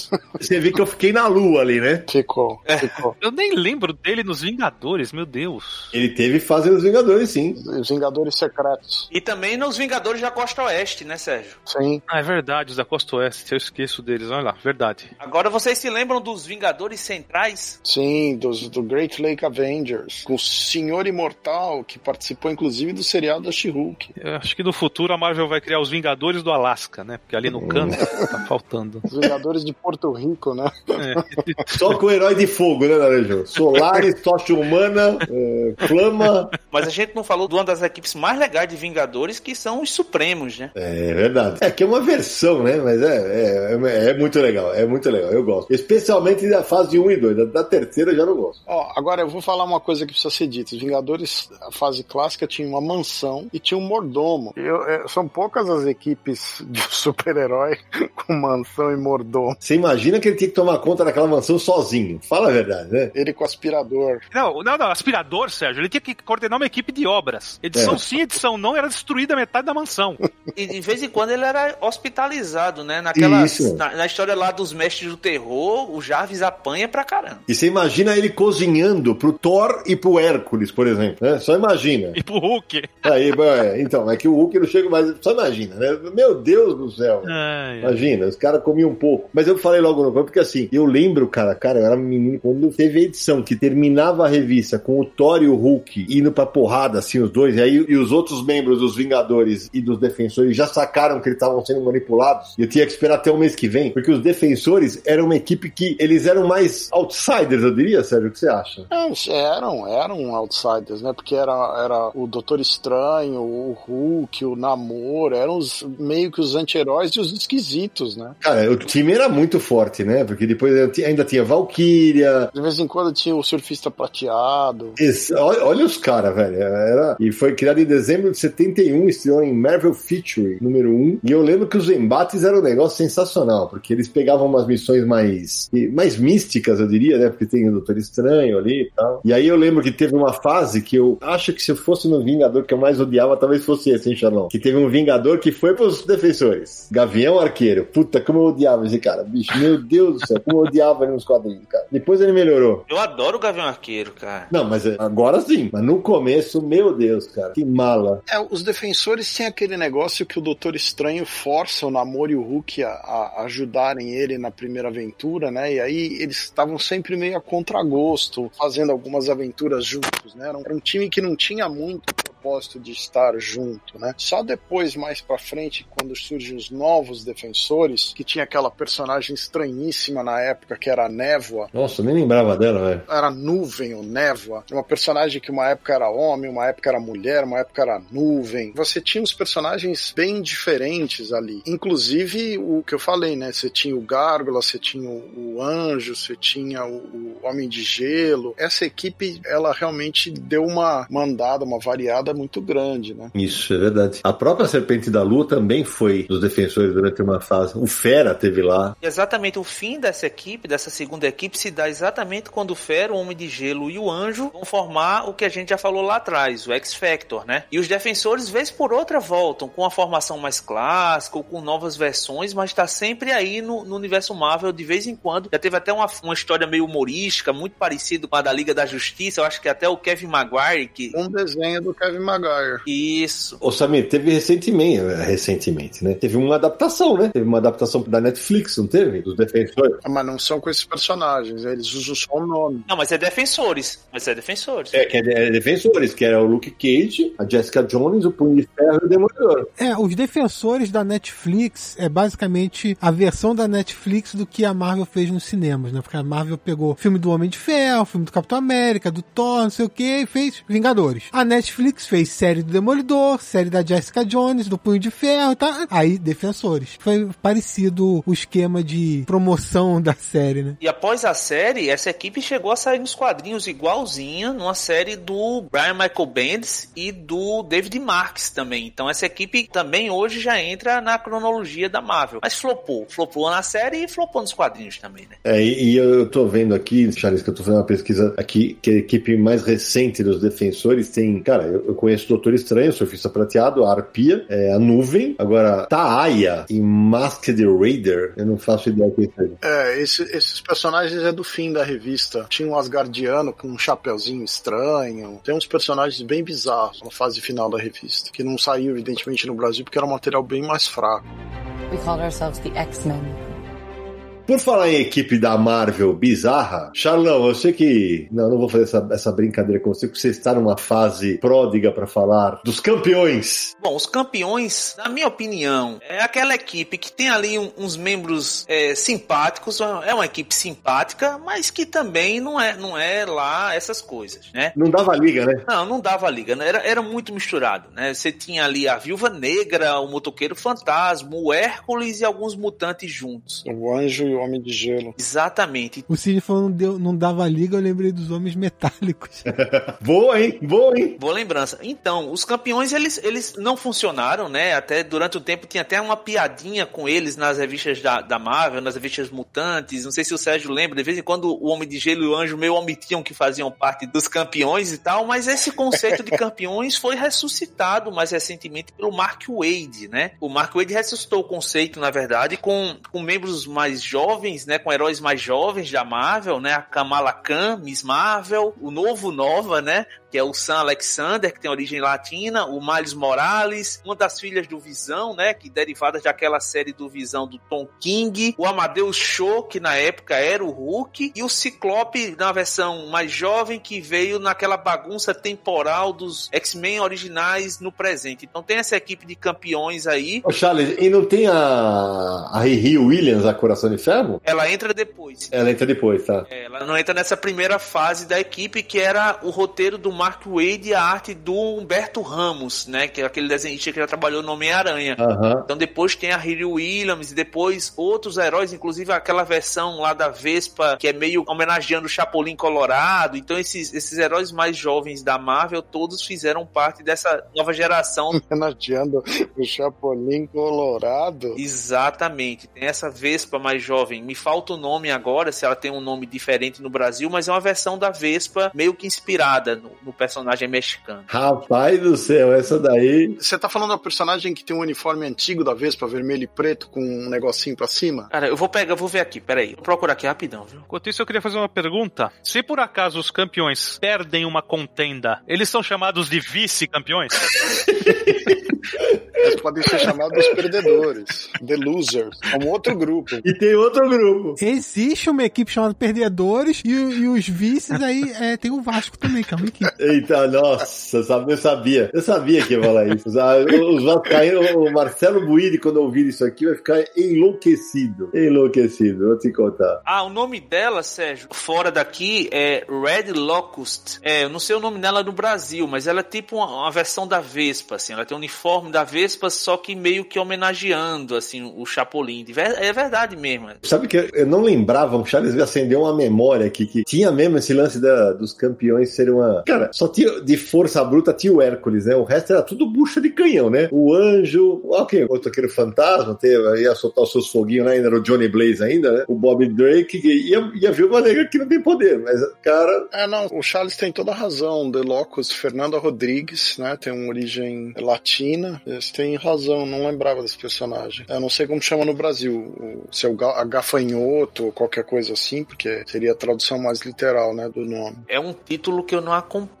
galera. Eu não sei a tradução dela aqui no Brasil. Charlão, no Brasil esse personagem se chamou Gafanhoto Vermelho. Olha isso, que beleza. Mais um personagem colorido nas equipes de quadrinhos. É, falando em equipe de quadrinhos, vamos falar de uma equipe que, tudo bem, ela foi formada nos quadrinhos, né? Mas ela é uma equipe de literatura, senhor Marcelo Naranjo. Estamos falando de quem? Liga Extraordinária. Ê, moleque. Né, que parte de uma premissa genial. Grande Alamur. É sensacional, cara. Criado em 99, né? Selo ABC, o Wildstorm, né? E que junta os personagens a Mina Murray, do Drácula, o Howley Griffin, que é o Homem Invisível, o Alan Quarterman, o, o Capitão Nemo, o primeiro, o Dr. Henry Jekyll, que, ou Edward Height, né? E aí começam as missões e depois vão ter, vão entrar novos personagens e tal. O Moore pegou esses personagens da literatura, de grandes clássicos da literatura, e juntou como se fosse uma equipe de heróis, né? E em inglês é League of Extraordinary Gentlemen, que seria a Liga dos Cavaleiros Extraordinários. Aí no Brasil ficou só Liga Extraordinária. Mas é, é basicamente a mesma coisa que, é como eu falei, né? Como criou a Sociedade da Justiça, tal, pegou vários heróis, juntou, criou uma, a sociedade. Aqui fez a mesma coisa, só que com personagens da literatura, né? Então juntou esses personagens num universo só. É. E tem uma pegada steampunk, né?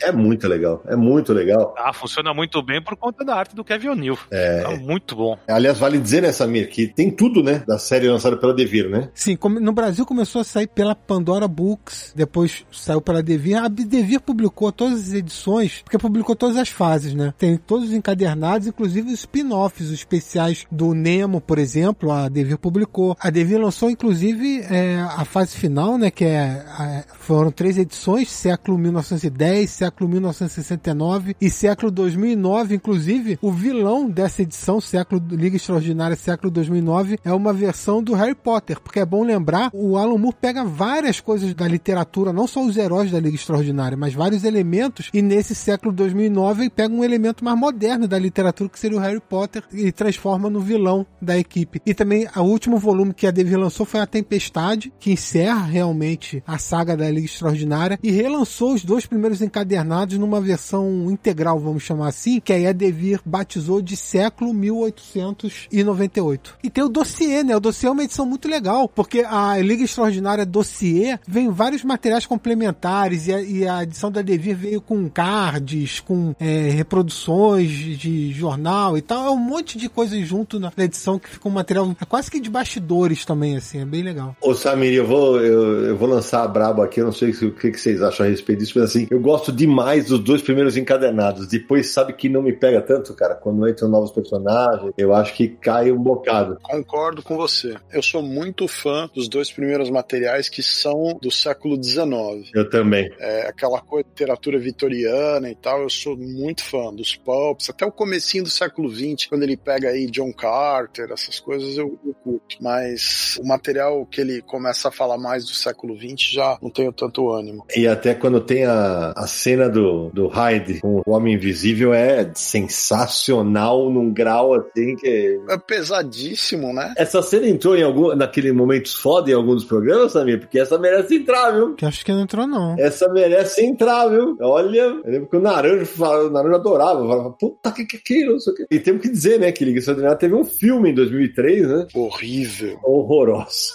Horroroso, Nossa, cara. aquilo é um equívoco. Cara, e com Sean Connery. O filme que aposentou o Sean Connery. Exatamente. E vocês lembram que, que chegou a ser anunciada uma continuação em 2015 que nunca mais falou de nada? Ah, não, isso, isso aí tá errado, né? Não tem. Só daqui uns 20 anos, quando as pessoas realmente já esquecerem é que. Mas você vê, Cé, o conceito era tão bom que o filme sai quatro anos só depois de que o quadrinho foi lançado. E eles precisavam de um personagem americano, né? Então eles introduziram Alan Quarterman, Capitão Nemo, Mina Harker, Rodney Skinner, Dorian Gray, que é o Stuart Townsend, que é esse personagem, e tem o, o Tom Sawyer também, né? Shane West. Sim, é isso aí.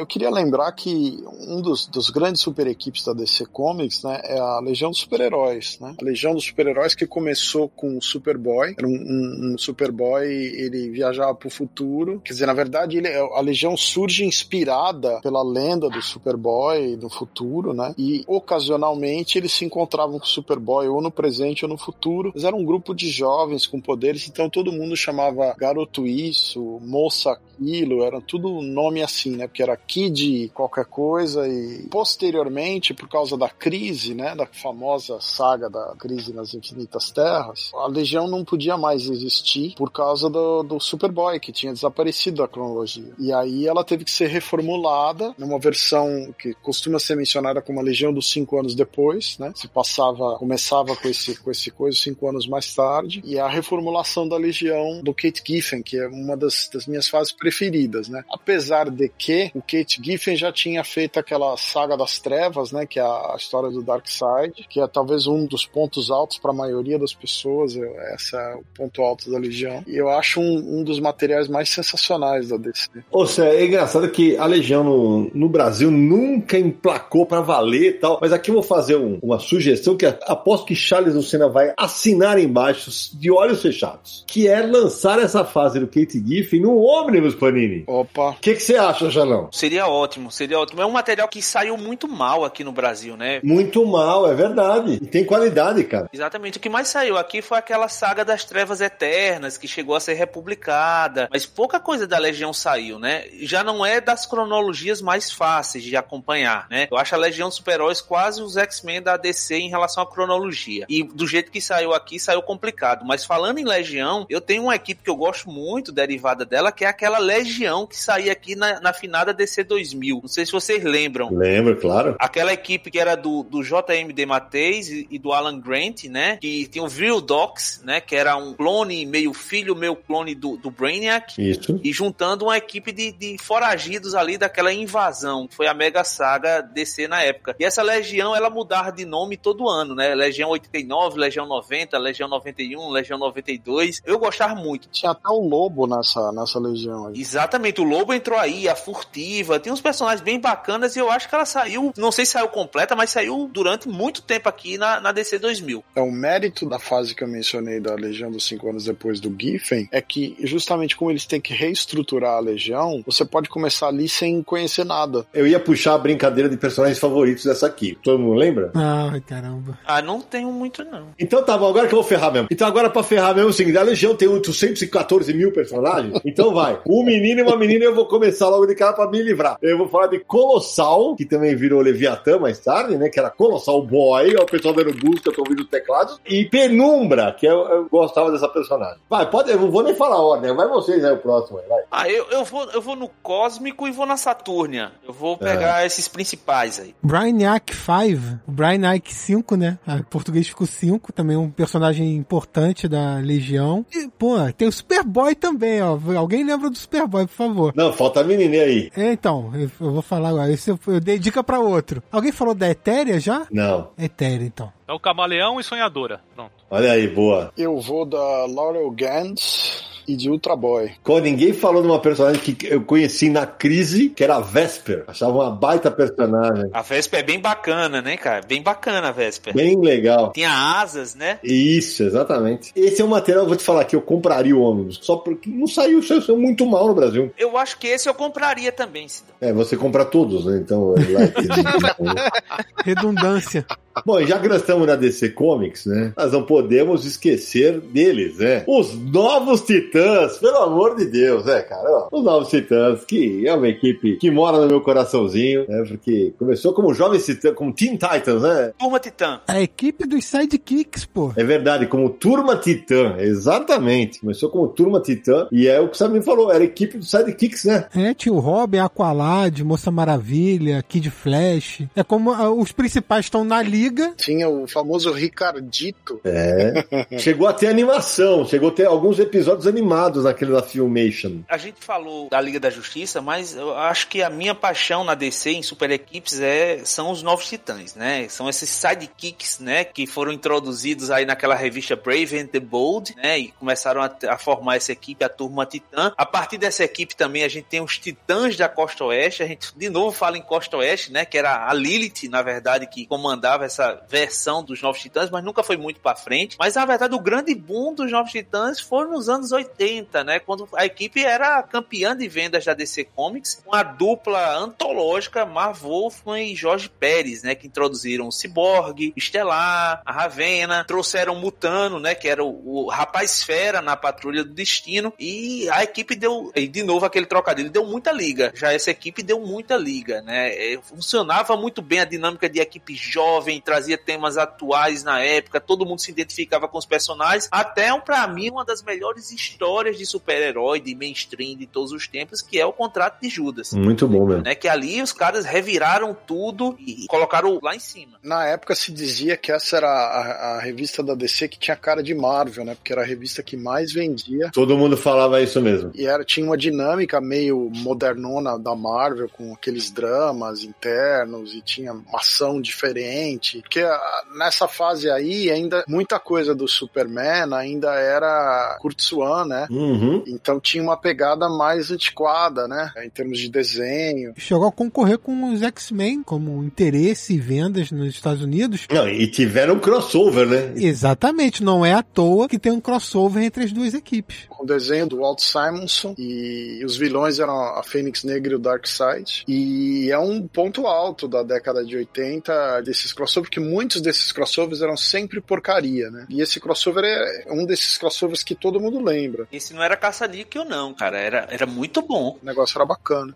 Na década de 80, quando abriu lança essa revista, era um daqueles títulos que eu ia ansiosamente todo mês procurar em bancas, né? Número após número. É, é verdade. E assim como o Claremont era associado ao, aos X-Men, o Marv Wolfman segurou a onda por muitos anos aqui no, nos Titãs, né? Mesmo com a saída do Jorge Pérez, a revista tava lá em cima ainda, ele com Eduardo Barreto, com Tom Grumetti. Aí tem quem começa a não gostar. Eu ainda acho bem legal aquela fase dos Gnus lá com Tom Grumetti. Essa é pra mim a hora que cai. Pra mim a hora que cai é aí. É, também não sou tão fã. Pra mim cai depois disso, Sidão. Eu acho que essa fase dos Gnus ainda funciona muito bem, ainda é divertida, mas depois a equipe com a saída do Asa Noturna, da Estelar, aí começa a ter muito membro novo, Lanterna Verde novo, Detonador. Então a equipe começou a ficar bem transfigurada. A revista foi cancelada e teve uma tentativa depois de retomar com Dan Junges, com a equipe completamente diferente, de personagens novos. Na época o líder era o Átomo, né, que tinha rejuvenescido após Zero Hora. Também não deu certo. A revista veio começar a funcionar bem com a reformulação do Geoff Jones. Olha ele de novo, né? O Geoff Jones reformulou a Sociedade da Justiça, reformulou a Lanterna Verde e aí reformulou os Novos Titãs. Aí com aquela equipe que já era derivada da Justiça Jovem, que era uma outra equipe jovem da época, que era o Robin, o Tim Drake, no caso, o Superboy, que era o, o, o de jaquetinha, né? O Connor Kent, e o, o Impulso, que era o, o Bart Allen, né? Então esse, esses meninos, junto com o Cyborg, a Estelar, a Ravena e o Mutano, formaram esses novos, novos titãs e saiu em revista própria aqui no Brasil e na época parece, não sei se isso é lenda urbana do mercado de quadrinhos, mas a tiragem foi esgotada, a Panini teve que fazer uma nova tiragem. Vendeu pra caramba esse começo. Charles, duas coisas que eu vou falar aí. Primeiro, eu gostava muito de Justiça Jovem quando saiu pela primeira vez. Era do Peter David, era o Robin, Tim Drake, Superboy de jaquetinha e o Impulso. Depois entrou a Moça Maravilha. Era bem, bem divertido. Ainda na época do formatinho e tal. A grande fase dos Novos Titãs, excluindo o Wolfman, assim, Wolfman e Pérez é a maior fase dos Novos Titãs de todos os tempos. Caiu, nunca conseguiu subir no mesmo patamar. Essa fase que você falando do Geoff Jones foi o que deu uma respirada a mais, conseguiu levantar um pouco, mas passou um tempo, depois caiu de novo. A DC até depois separou. Tem a revista dos Titãs e a revista dos Novos Titãs. Novos Titãs são os personagens realmente jovens e os Titãs são Asa Noturna, né? São, são aqueles personagens antigos Novos Titãs amadurecidos. Então acabou virando uma, duas linhas aí de equipes, os Novos e os Titãs. Agora, na fase clássica da revista com o Pérez e com o Wolfman, é uma das raras revistas dessa fase que teve dois títulos, né? Porque a, a DC lançava Teen Titans e Tale of the Teen Titans. Eram duas revistas uma revista inclusive tinha papel melhor, tinha um- uma brincadeira aí, inclusive um- uma das revistas, se não me engano, virou reprint na época das histórias que o Pérez e o Wolfman começaram a fazer e a outra revista continuava a série. Era um material bem interessante de acompanhar. E, e os Novos Titãs tiveram várias animações de sucesso, né? É, Eu lembro que, putz, meus filhos, quando eram pequenos, a, a versão que tem uma trilha sonora da, de uma dupla japonesa, Puff Yumi, que é o Teen Titans Go, né? É, cara, Ah, ainda existe, até hoje é, é- é- tem episódio novo. exato. Exa- Então, mas é, é que aí eles, eles, eles tornaram o traço um pouquinho mais infantil, né? Um pouquinho não, bem mais infantil Teen Titans Go. É bem mais infantil, tem razão. É, e inclusive ganhou filme pra. Filme não, né? Um, um longa animado com participação do Stan Lee, que eles fazem a brincadeira do Stan Lee ne- nesse longa animado. E também uma, uma outra série animada que tá fazendo muito sucesso hoje, que é inspirada em Novos Titãs, mas leva o nome de Justiça Jovem. Tem na HBO Max. Exato, isso. E o Naranjo vai ter que falar, né, Naranjo? Do live action, né, Naranjo? Ah, o seguinte, o live action, o, o seriado, né? Começa bem e depois só por Deus. Só por Deus. É, o seriado é só Titãs, né? Eu tava tão animado, mas chega um momento que começa. Desculpa quem gosta, mas chega um momento que começa a dar uma vergonha alheia. Que não dá, não dá, sério. Pena, pena. É, aí é o que você falou, né? aí é só por Deus, aí não tem muito jeito. Bom, e aí as vantagens de ser host é essa, né, cara? Asa noturna e coriander, se virem. Desculpa aí. Kid Flash. Kid Flash. Vou repetir, Kid Flash. Só pra zoar o Charles um pouco, tá? e a mulher, vai lá. Ah, Moça Maravilha. É, vocês, vocês roubaram, né? Ah! Tá, então eu vou, eu vou de Rapina e Columba. Porra, eu ia falar justamente isso. Olha aí. Ele foi com a segunda columba, hein? Não, a segunda Columba, é a que vale. O Don Hall foi, foi bem morrido na crise das infinitas terras. E o Cyborg é um baita de um personagem. É, você, o problema é a, a- a mulher agora. Você fala ciborgue, quem que sobrou pra falar? Opa, Mutano e Ravena, pronto. Tá vendo uma das personagens clássicas dos Novos Titãs. Olha isso. Yes! De e terra. Boa, boa. Foi bem, foi bem. Muito bom. Esse time é bom. Esse time eu vou te contar, é bom. Seríamos uma força. Um bando de super amigos? É mais pra Liga da Justiça.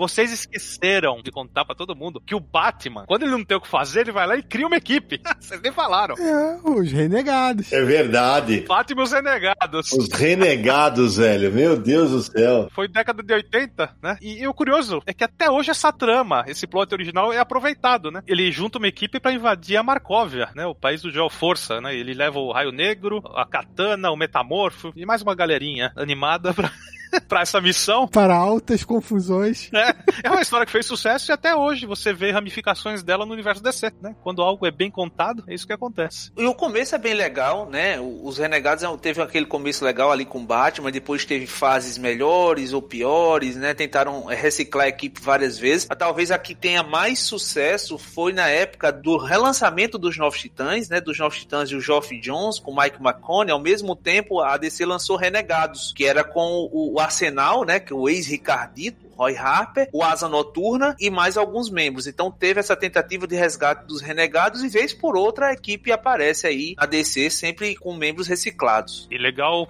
mencionar a equipe original, surge pelas mãos do roteirista Michael Barr e do lendário ilustrador Jim Aparo. E falando em Batman, né, eu acho que tem uma equipe também que a gente não pode deixar de falar aqui, que são as Aves de Rapina. Boa. É, muito bem lembrada. Uma equipe formada exclusivamente por mulheres, né? Que vem desse universo aí do Batman, né? A equipe original tinha a, a Bárbara Gordon, que na época era a Oráculo, a Canário Negro e a Caçadora, né? Que é a Helena Bertinelli, né? Que é a personagem que vem ali, que é filha do Batman e da Mulher Gato na Terra 2. Isso aí. Só que na Terra 1 ela tem outra origem, né? E que apareceram no cinema com o filme da Arlequina também. Isso. E que tiveram uma série de TV também. É, que durou pouco, né? Foi logo cancelado. Exatamente, teve uma série de TV também. Ô, ô Charles, mas não é a única equipe feminina, não, hein? Só feminina, né? Não, não, na Marvel, a gente até falou de Vingadores, mas a gente não falou, por exemplo, da Força V, né? Boa. Que é uma equipe de Vingadoras, né? Só de mulheres, liderada pela mulher Hulk, que pega todas as mulheres que já foram membros dos Vingadores. Durou poucas edições, né? Uma série criada pela Jill Willow Wilson, né? Que é a criadora da Miss Marvel, da Kamala Khan. Então ela, ela tem expertise aí pra trabalhar e desenvolver bem o trabalho, mas pena que não vendeu tanto e a série foi cancelada. É, já que a gente, tá- a gente falou de muitas séries que foram adaptadas, né? Nós não podemos esquecer de falar de The Boys, né? Que é uma equipe equipe fora da Marvel da DC, né? Que é formada pelo Billy Açougueiro, Hug Mijão,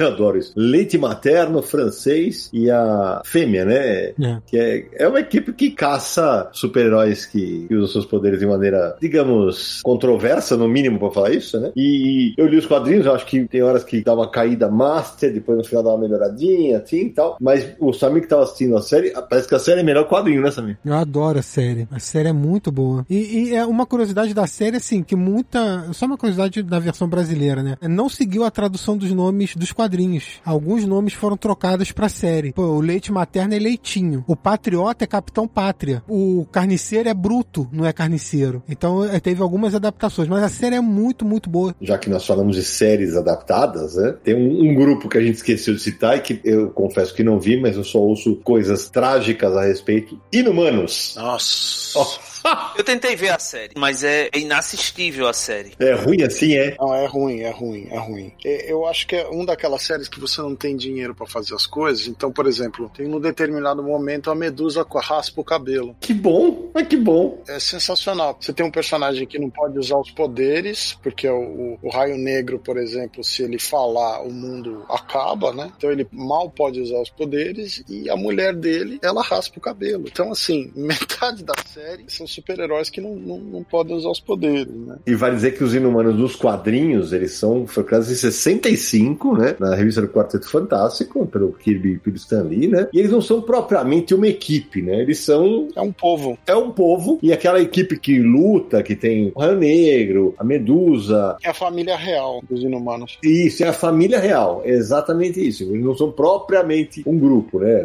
Tem a, a Cristal, tem o Tritão, o Gorgon, né? Karnak, é isso mesmo. É, que eles são todos primos e parentes e marido, mulher. A curiosidade é que o, o ator que fez o Raio Negro no seriado dos Inumanos é o mesmo que faz no filme do Doutor Estranho, né? Ele que faz a participação. E aí usando a roupa do Raio Negro mesmo, porque na série não usa.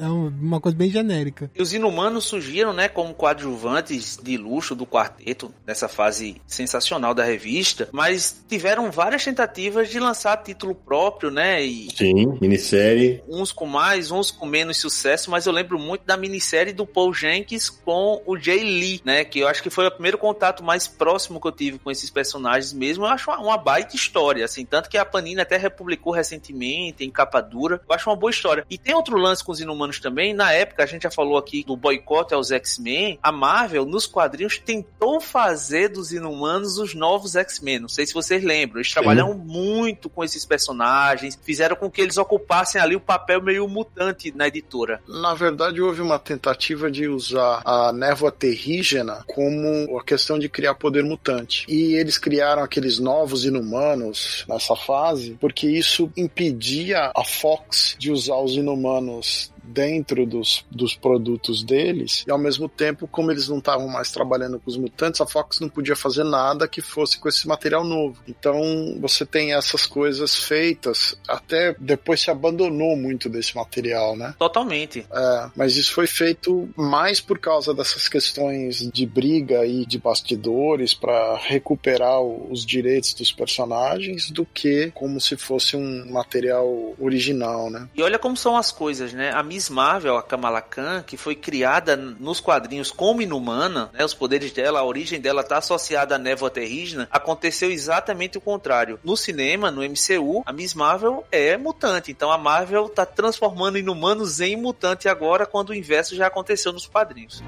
We called ourselves the X-Men.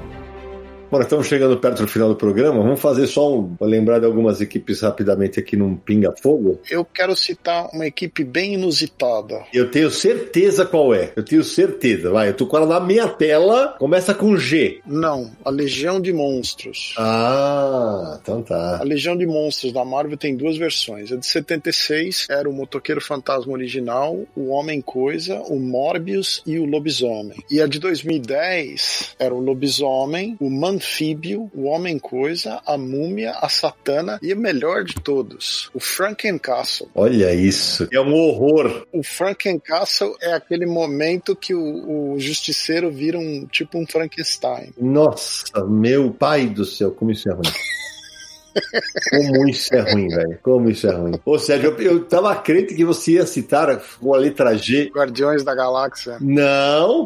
A Guarda Imperial de Shi'ar. Ah, não, mas daí tá aí. Eu, eu considero quase que como dentro dos X-Men isso. É verdade, é verdade. Então, vale citar, fica aqui a menção. Já- bom, já que falou de Guardiões da Galáxia, né? Guardiões da Galáxia, que originalmente era um personagem do século 30, se não me engano, né? Era um personagem do futuro, que tinha o Martinex, né? O Charlie 27. É isso. Tinha o Yondu, né? E a versão, a versão mais recente do Guardiões da Galáxia foi uma reformulação depois de uma daquelas séries Aniquilação. Aí, a partir daí, você tem essa série comandada pelo Star-Lord, né? A versão nova do Star-Lord, É, e que o cinema popularizou de uma maneira assombrosa, né? é, a reformulação do personagem, né? E aí você tem o Drax, você tem a Gamora, né? O Rocket Raccoon, que era um personagem que existia na Marvel como uma minissérie, primeiro um dos primeiros trabalhos do Mike Mignola, né, de 85, e virou um sucesso até mais por causa do cinema, né? O Bendis fez, inclusive tem uma coisa interessante que quando o Neil Gaiman ganhou os direitos da personagem Angela, né? Ele vendeu a personagem para Marvel e a Marvel demorou para incorporar o personagem em algum lugar e acabaram incorporando como se ela fosse a irmã perdida do Thor, né? E ela é uma Asgardiana e, e ela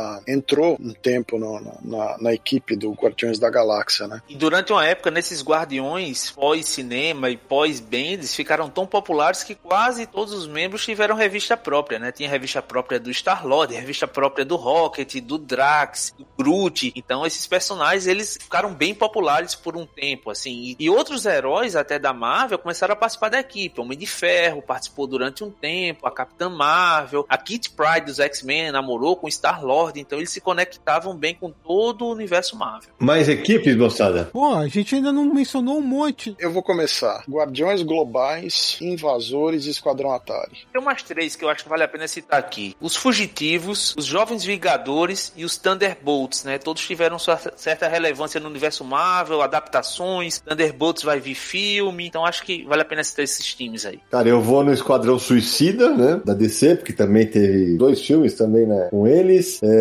vou nos Eternos, da Marvel. E vou num que... É, tudo bem que surgiu no desenho animado, mas depois teve uma versão curta em quadrinhos, né? Que não é Marvel DC, que são os Defensores da Terra. Que é Lotar, Mandrake, Fantasma e Flash Gordon. Teve uma versão em desenho animado que tem até os filhos dele. E teve versão em quadrinhos. A Mitos lançou aqui no Brasil, no encadernado, inclusive, né? Que eu li a história, achei ruim, ruim, ruim. Vou falar dois aqui que eu lembrei. Os Illuminati, aquela bobagem que, né? Eu não gosto. Eu não curto. Sei lá, é meio, é meio forçado, mas tudo bem, vai. Eu curto. Que são os grandes personagens da Marvel por trás de coisas importantíssimas de maneira oculta, né? O Xavier, o Tony Stark e uma galerinha bacana. E as Tartarugas Ninja, que eu gosto muito, né? Que surgiram como quadrinho independente e foram pro desenho, né? O Michelangelo, o Rafael, o Donatello e o Leonardo, né? As tartarugas lá. Que eu tenho uma curiosidade e uma dúvida. Mais que uma curiosidade, uma dúvida. Por que eles usam máscara? Se eles tirarem, eles não vão ser reconhecidos, é isso? Ô, Naranjinha, eu queria. Eu pensei que você ia falar de uma certa família que você adora um pouquinho. Shazam! Família Marvel, Naranja. Vale, é, vale, vale. Se vale o Quarteto Fantástico, vale a família Marvel, vale, sem dúvida. Vale, acho que vale. Grandes personagens dos quadrinhos aí, um dos super-heróis que estava lá no começo de tudo. E olha que o Nara não citou o Shazam quando a gente falou de heróis da Liga da Justiça. Eu estranhei isso. Eu também, rapaz. Então puxa três aí, Samir, você. Ó, teriam até mais de três, ó. Invasores, Combatentes da Liberdade. Ó, nem vou falar de Tropa dos Lanternas Verdes e do Darkstar, isso vou deixar de lado. Mas tem Esquadrão Supremo, da Marvel. Do universo Valiant dos super-heróis, tem duas equipes. Tem a Unity e tem os Harbingers também, então vale a pena deixar registrado. Novos Guerreiros. Na DC tem uma equipe de anti-heróis chamada Elite, que foi inspirada em Authority. Era a versão Authority da DC. Umbrella Academy. E aqui no Brasil teve uma equipe de heróis também, a Ordem. Foi publicada há pouco tempo uma edição aí nacional, que juntaram vários super-heróis brasileiros de vários autores diferentes. Todos eles colaboraram e cederam aí seus personagens para participar dessa série, né, chamava Alpha, a Ordem. E tem a venda aí, vocês podem encontrar para ver os super-heróis brasileiros. E já que eu falei de quadrinhos nacionais, a gente não pode terminar esse episódio de maneira nenhuma sem citar os Combo Rangers, criação do Fabiabu. Combo Rangers é inspirado pelas séries japonesas de Super Sentai, né, tipo Changeman, Power Rangers. E aí, em 1998, o Fabiabu criou os Combo Rangers, é publicado na internet, né? As aventuras eram na internet, no site dos Combo Rangers, e depois migrou pra revista física em papel. Teve uma série pela JBC, também teve série pela Panini, e recentemente uma trilogia de graphic novels pela JBC, os grandes Combo Rangers, heróis brasileiros aí. E é tanta coisa que a gente nem falou que teve crossover da Liga da Justiça com os Vingadores nos quadrinhos. É muita coisa pra falar. Ah, mas pra isso, Samir, nós temos um episódio inteiro sobre crossover, que é tudo junto e misturado, que a gente fala disso. Então vai lá e ouve pra nós. Isso aí. Tem os Omega Man também, que o Tom King brincou com eles ultimamente. E tem, assim, uma equipe até de vilões, né? A gente falou de, de vilões contra, contra a equipe de super-heróis, mas tem, tem um super-herói que tem uma equipe inteira contra ele, que é a galeria de vilões do Flash, né? Que eles formam uma equipe lá com o Capitão Frio comandando. E do Homem-Aranha, né? O sexteto sinistro. É, eu ia dizer que a galeria não sei se é uma equipe, mas acho que vale pra roubar um jogo, vai. acho que vale. Os DuckTales são uma equipe Disney? Hum, Ou não? Acho que não. Porque eles não se definem como DuckTales, é isso que eu... Eles são os caçadores de aventuras. É, então, acho que é isso. É, como, por exemplo, a gente falou no último episódio do bando do Luffy no, no One Piece, né? Eles são um bando de piratas, mas eles são uma equipe, mas, mas não... Eles são uma equipe de piratas. Os chapéus de palha. É, eles são uma equipe. Então os Cavaleiros do Zodíaco seriam equipes? Porque tem o bronze, prata e ouro. Com certeza, com absoluta certeza. Olha aí, grande sucesso dos quadrinhos e dos desenhos animados, animes. Com absoluta certeza. Então, cara, acho que nós vamos ter que revisitar algumas equipes quando a gente for fazer episódios individuais de várias dessas aqui.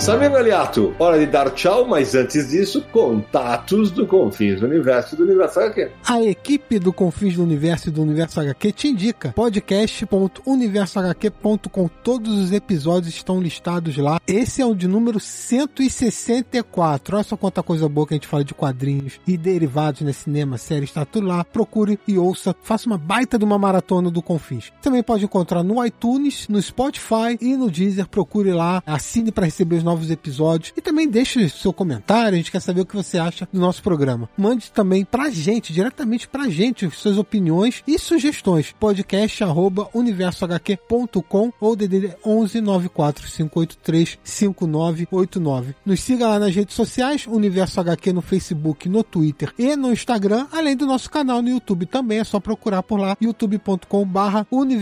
E relembrando para você, não esqueça de passar na nossa campanha no Catarse, dê uma olhada lá se você acha que vale o seu apoio, catarse.me barra Universo HQ. Agradecemos muito a ajuda de vocês. Charles Lucena, meu querido, obrigado por mais uma participação no Confins do Universo. Foi uma, uma nerdice em doses cavalares, eu diria. Mais uma vez, uma alegria, uma alegria estar você aqui. Adorei, né? Adorei. Eu, eu confesso que eu já tava estressado pensando em citar todas as equipes mutantes, né? Ah.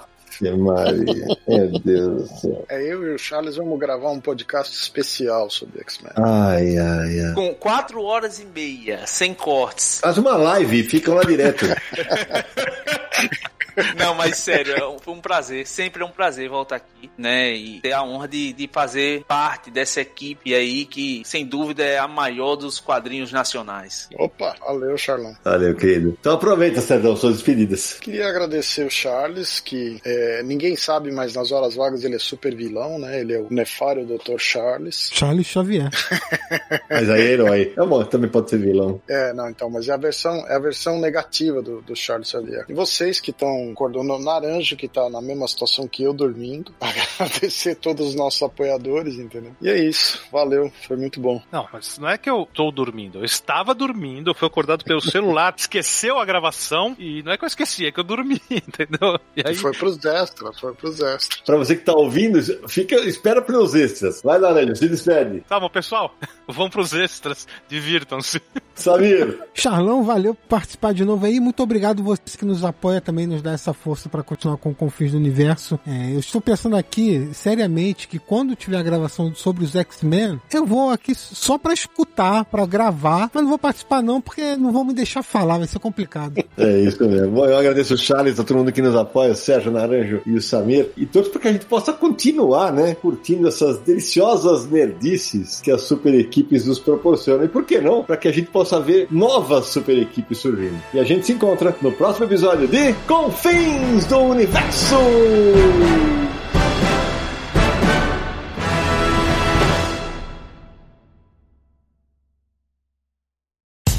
No dia mais claro ou na noite mais densa, você está deixando a nossa presença. Faça uma boa viagem de volta, mas não fique disperso. Nos encontraremos no próximo episódio de Fins do Universo.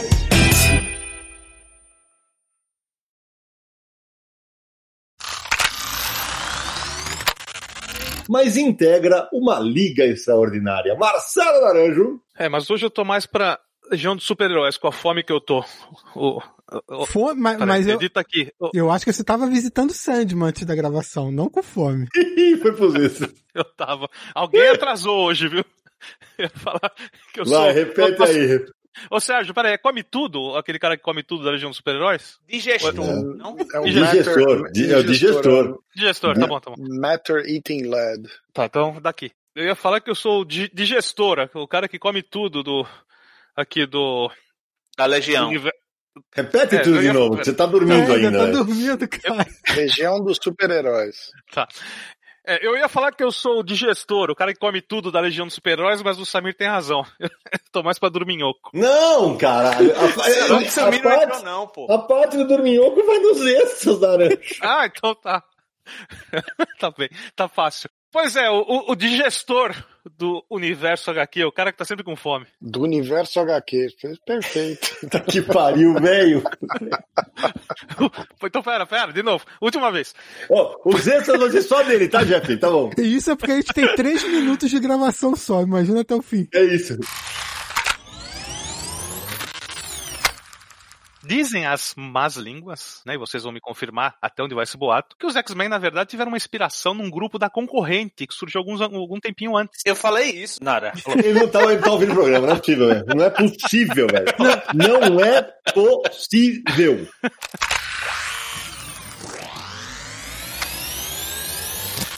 Ah, Moça Maravilha. É, vocês, vocês roubaram, né?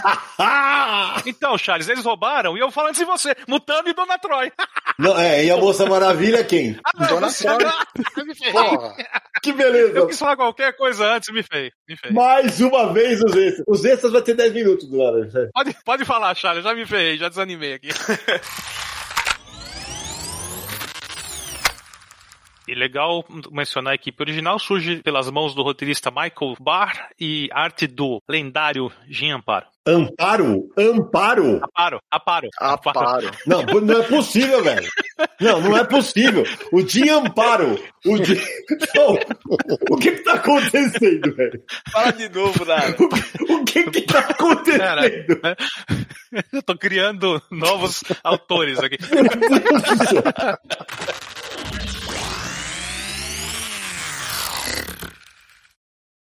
Este podcast foi editado por Radiofobia, podcast e multimídia.